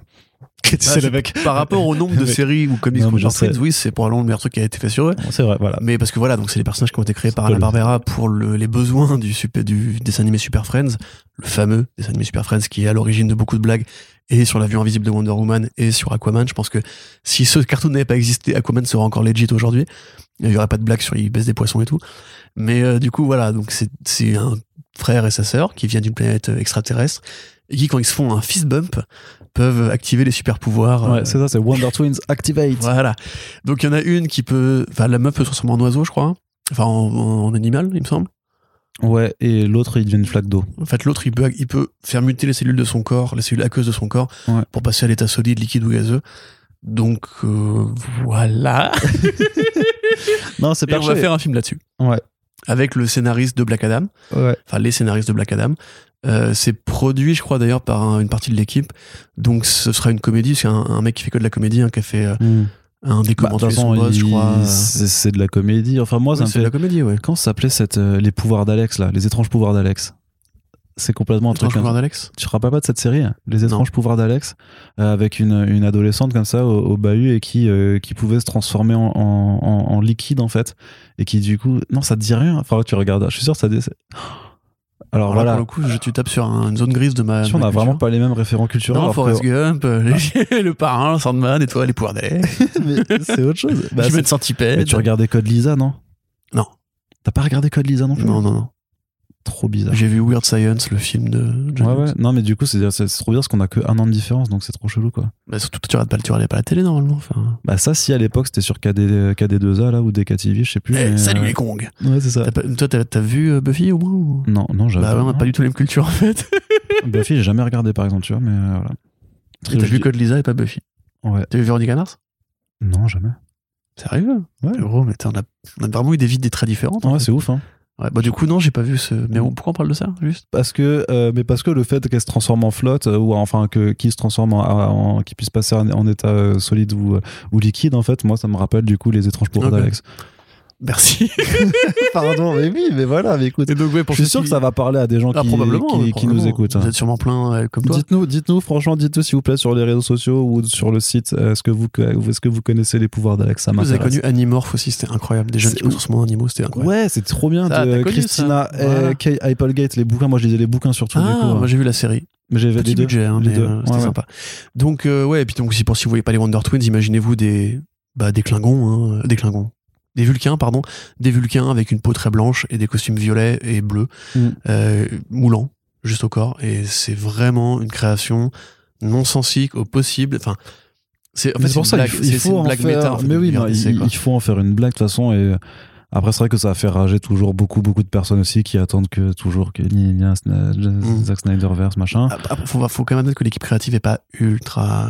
Non, mais, mais, mais c'est- ce que je te dis, enfin, enfin, moi, ma façon de voir les choses, c'est que de toute façon, c'est pas au public de dire vas-y, c'est nous qu'on on, on vous impose que vous créez ce que vous voulez, parce que tu vois bien que, je sais pas, je on avait parlé ou pas de l'Oscar Twitter, là, euh, l'Oscar du public Twitter qui est en train de se faire Ah, troller par parce que du coup, ouais, c'est le film Ouais. Cendrillon qui est sélectionné, alors que clairement, ça a été pensé un truc pour que euh, les, les, les fans de, de, de Marvel puissent avoir leur, leur Oscar populaire pour Spider-Man No Way Home, grosso modo. hein.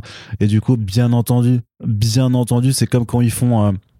Des, euh, des opérations de ce genre euh, sur le Twitter francophone pour sélectionner par exemple une ville dans laquelle une émission, je sais pas quoi, va avoir lieu, que tout le monde, euh, t'as tout le forum 18-25 qui fait bah vas-y, on va tous pour mon cul, pour la ville de mon cul. Là c'est pareil, évidemment que quand les républicains font des primaires pour savoir un candidat à la présidentielle et que les gens de gauche s'inscrivent pour virer Sarkozy. C'est un peu ça aussi. Hein? Tu te souviens pas de ça? Non. Sarkozy a été viré de la primaire, de la primaire en 2017 parce que beaucoup de gens de gauche avaient été inscrits parce que tu pouvais faire pour 2 euros t'inscrire au parti et voter pour la primaire et ils l'avaient tous dégagé à la... Ah ouais, ils ont fait ouais, ça ouais, ouais. Non, Merci non. la gauche. Bah, je pensais, je pensais même à la limite aux, aux mecs euh, là aux fans de, de K-pop qui avaient réussi à, à- à prendre des places pour un meeting de Trump et qui du coup s'étaient retrouvés avec. ouais, euh, mais ça c'était 50 Cent qui faisait ça aussi. Où il allait au concert de Jadakis ou de Ja Rule, je sais plus. Et en fait, il achetait toutes les places. Il était tout seul dans le public à se marrer comme un con, à lui faire des doigts, etc. Ah ouais Vous avez pas vu ça? Tu voyais les photos de T50 qui étaient trop gays en mode Eh, je t'ai trollé. voilà. Bon bah voilà, c'est pour moi c'est clairement c'est on est on est dans ce genre de de, de, de modus operandi quoi. C'est tu laisses pas les gens décider. Par contre le public qui euh, le, pardon le studio propose et après par contre le public pourra adouber ou sanctionner euh, la proposition en allant au cinéma ou non. Et après ben c'est comme ça que ça doit que ça doit fonctionner en fait. Tout à fait. Et parfois, oui, ça fait que des trucs nuls sont amorcés et que parfois des trucs très bien sont euh, annulés ou je sais pas quoi. Bah, c'est le jeu.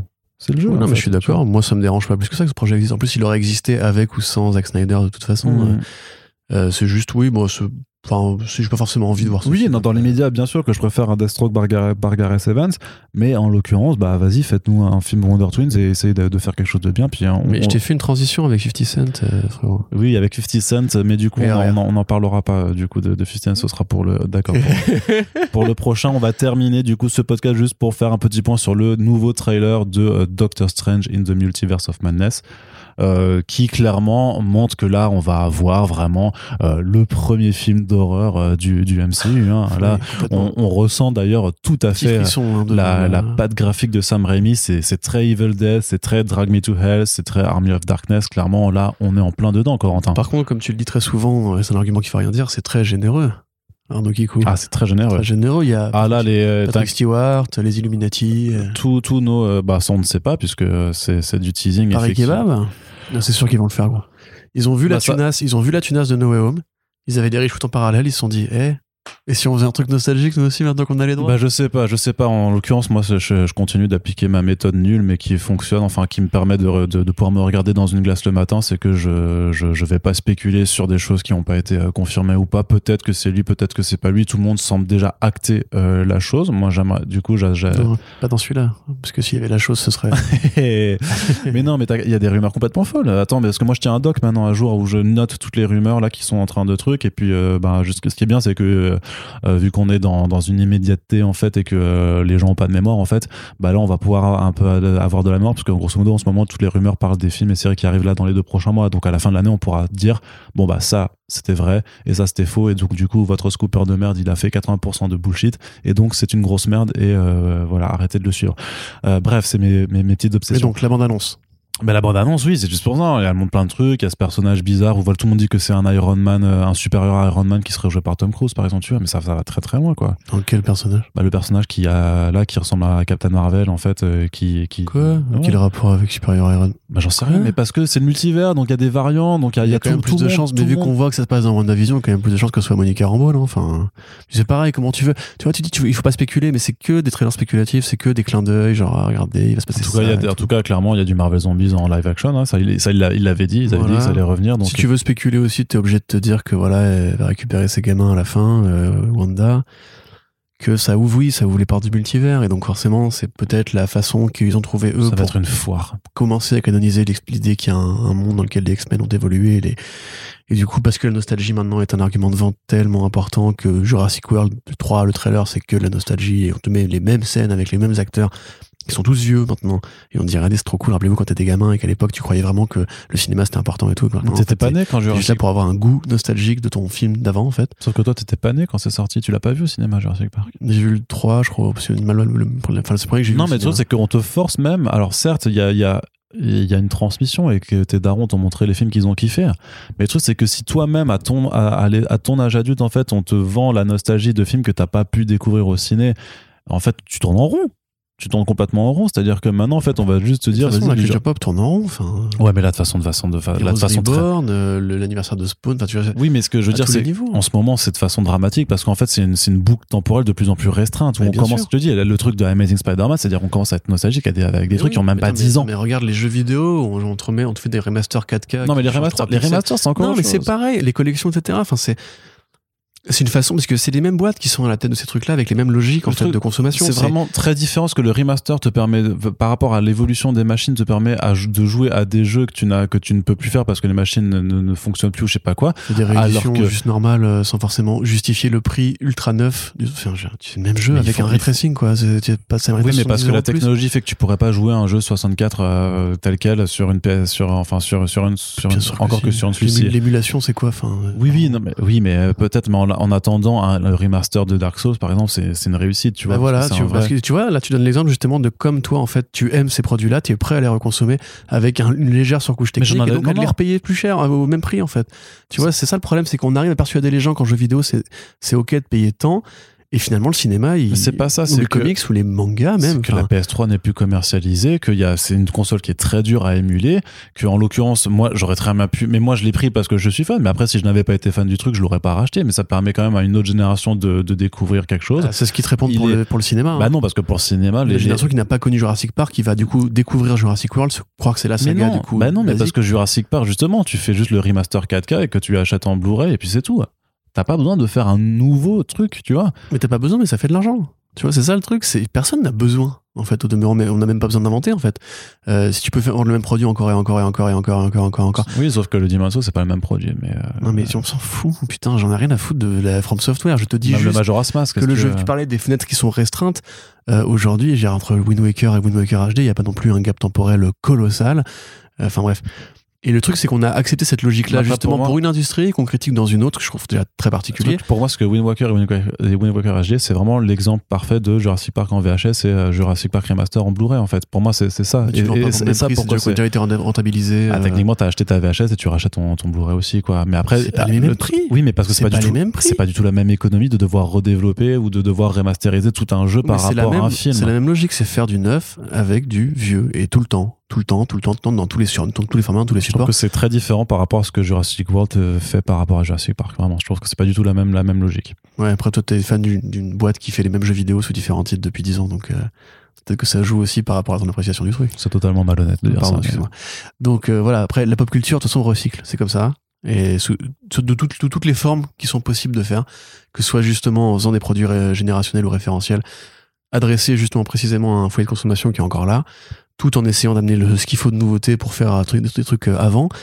Et même pour s'extraire de ce débat-là, le fait est que si tu veux faire les X-Men, sans avoir besoin de réintroduire tout et tout le monde, euh, c'est évidemment facile de dire qu'en fait les X-Men existaient dans un multivers particulier, les X-Men de Brian Singer en l'occurrence, et de les réintroduire comme ça, et après de dire ouais mais il y a d'autres multivers, même nous on existe dans des versions copiées, etc.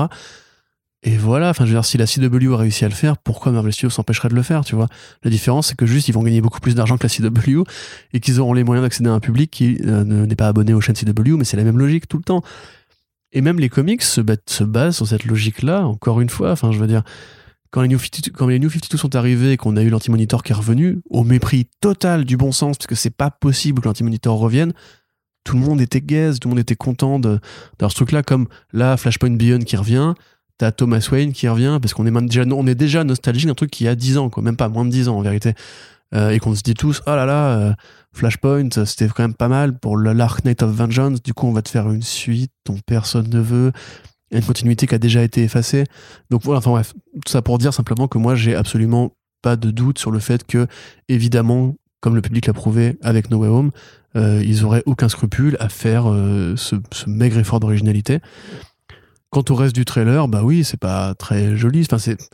C'est, moi je trouve ça, ça, ça a l'air pas mal en fait. Enfin, je- Moi, j'ai bien- j'ai- plus aimé que- convainc, si tu veux. J'ai plus aimé que le premier en tout cas. Voilà, c'est ça. Par rapport en- au rapport comparatif entre le premier et le deuxième, ou, ou Avengers Infinity War, où le Strange était assez important, euh, ça m'a l'air mieux. Enfin, en termes de Strange, hein, je veux dire. Par contre, en termes de Sam Raimi, forcément, tu peux pas t'empêcher de te dire qu'il s'est. Ouais, mais je veux, dire, un peu, euh, quoi. je veux dire, même si Sam Raimi, tu vois, revenait pour faire un Spider-Man, est-ce qu'il aura encore toute sa, toute sa fougue, toute sa, tout son savoir-faire Je sais pas, tu sais. Ouais, il euh, a pas fait de film depuis 2013, hmm. donc techniquement depuis 2012, parce qu'on tourne un petit peu en avance. Donc ça va faire quasiment 10 ans qu'il a pas touché une caméra. Enfin, il a fait Bah des après, il a fait, euh, ouais. chez Evil Dead, mais c'est particulier quand même. bien. C'est pas un projet à 300 millions de dollars et tout. Donc je sais pas, moi je suis quand même assez enthousiaste. Enfin, il y, a- il y a tellement de trucs dans, dans ce film, tu vois, que c'est ce qu'on dit à chaque film Marvel. Enfin, c'est ce que je dis à chaque film Marvel. C'est peut-être le début de la phase 4 pour de vrai.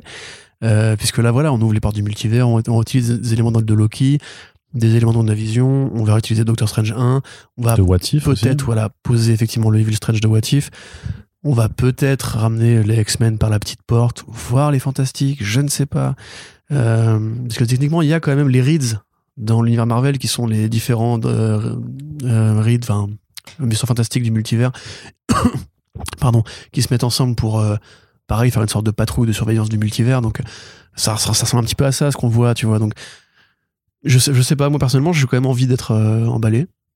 Euh, même si Euh, voilà bah, je vais visuellement chercher euh, du papier cadeau. alors. extraordinaire même si visuellement je préférais quand même que ça ait une gueule un peu différente Très bien, Corentin. Eh bien, écoute, de toute façon, le film arrive au mois de mai, donc euh, le temps passant tellement vite, on sera bientôt de retour pour en parler euh, en détail dans une émission qui promet d'être euh, très très riche. Si effectivement les, les, rumeurs voient toutes vraies, ben, ça, ça va être un film n'importe quoi, mais voilà, au moins il y aura des choses à en dire. Et sur ce, Corentin, nous finissons ce podcast Front Page.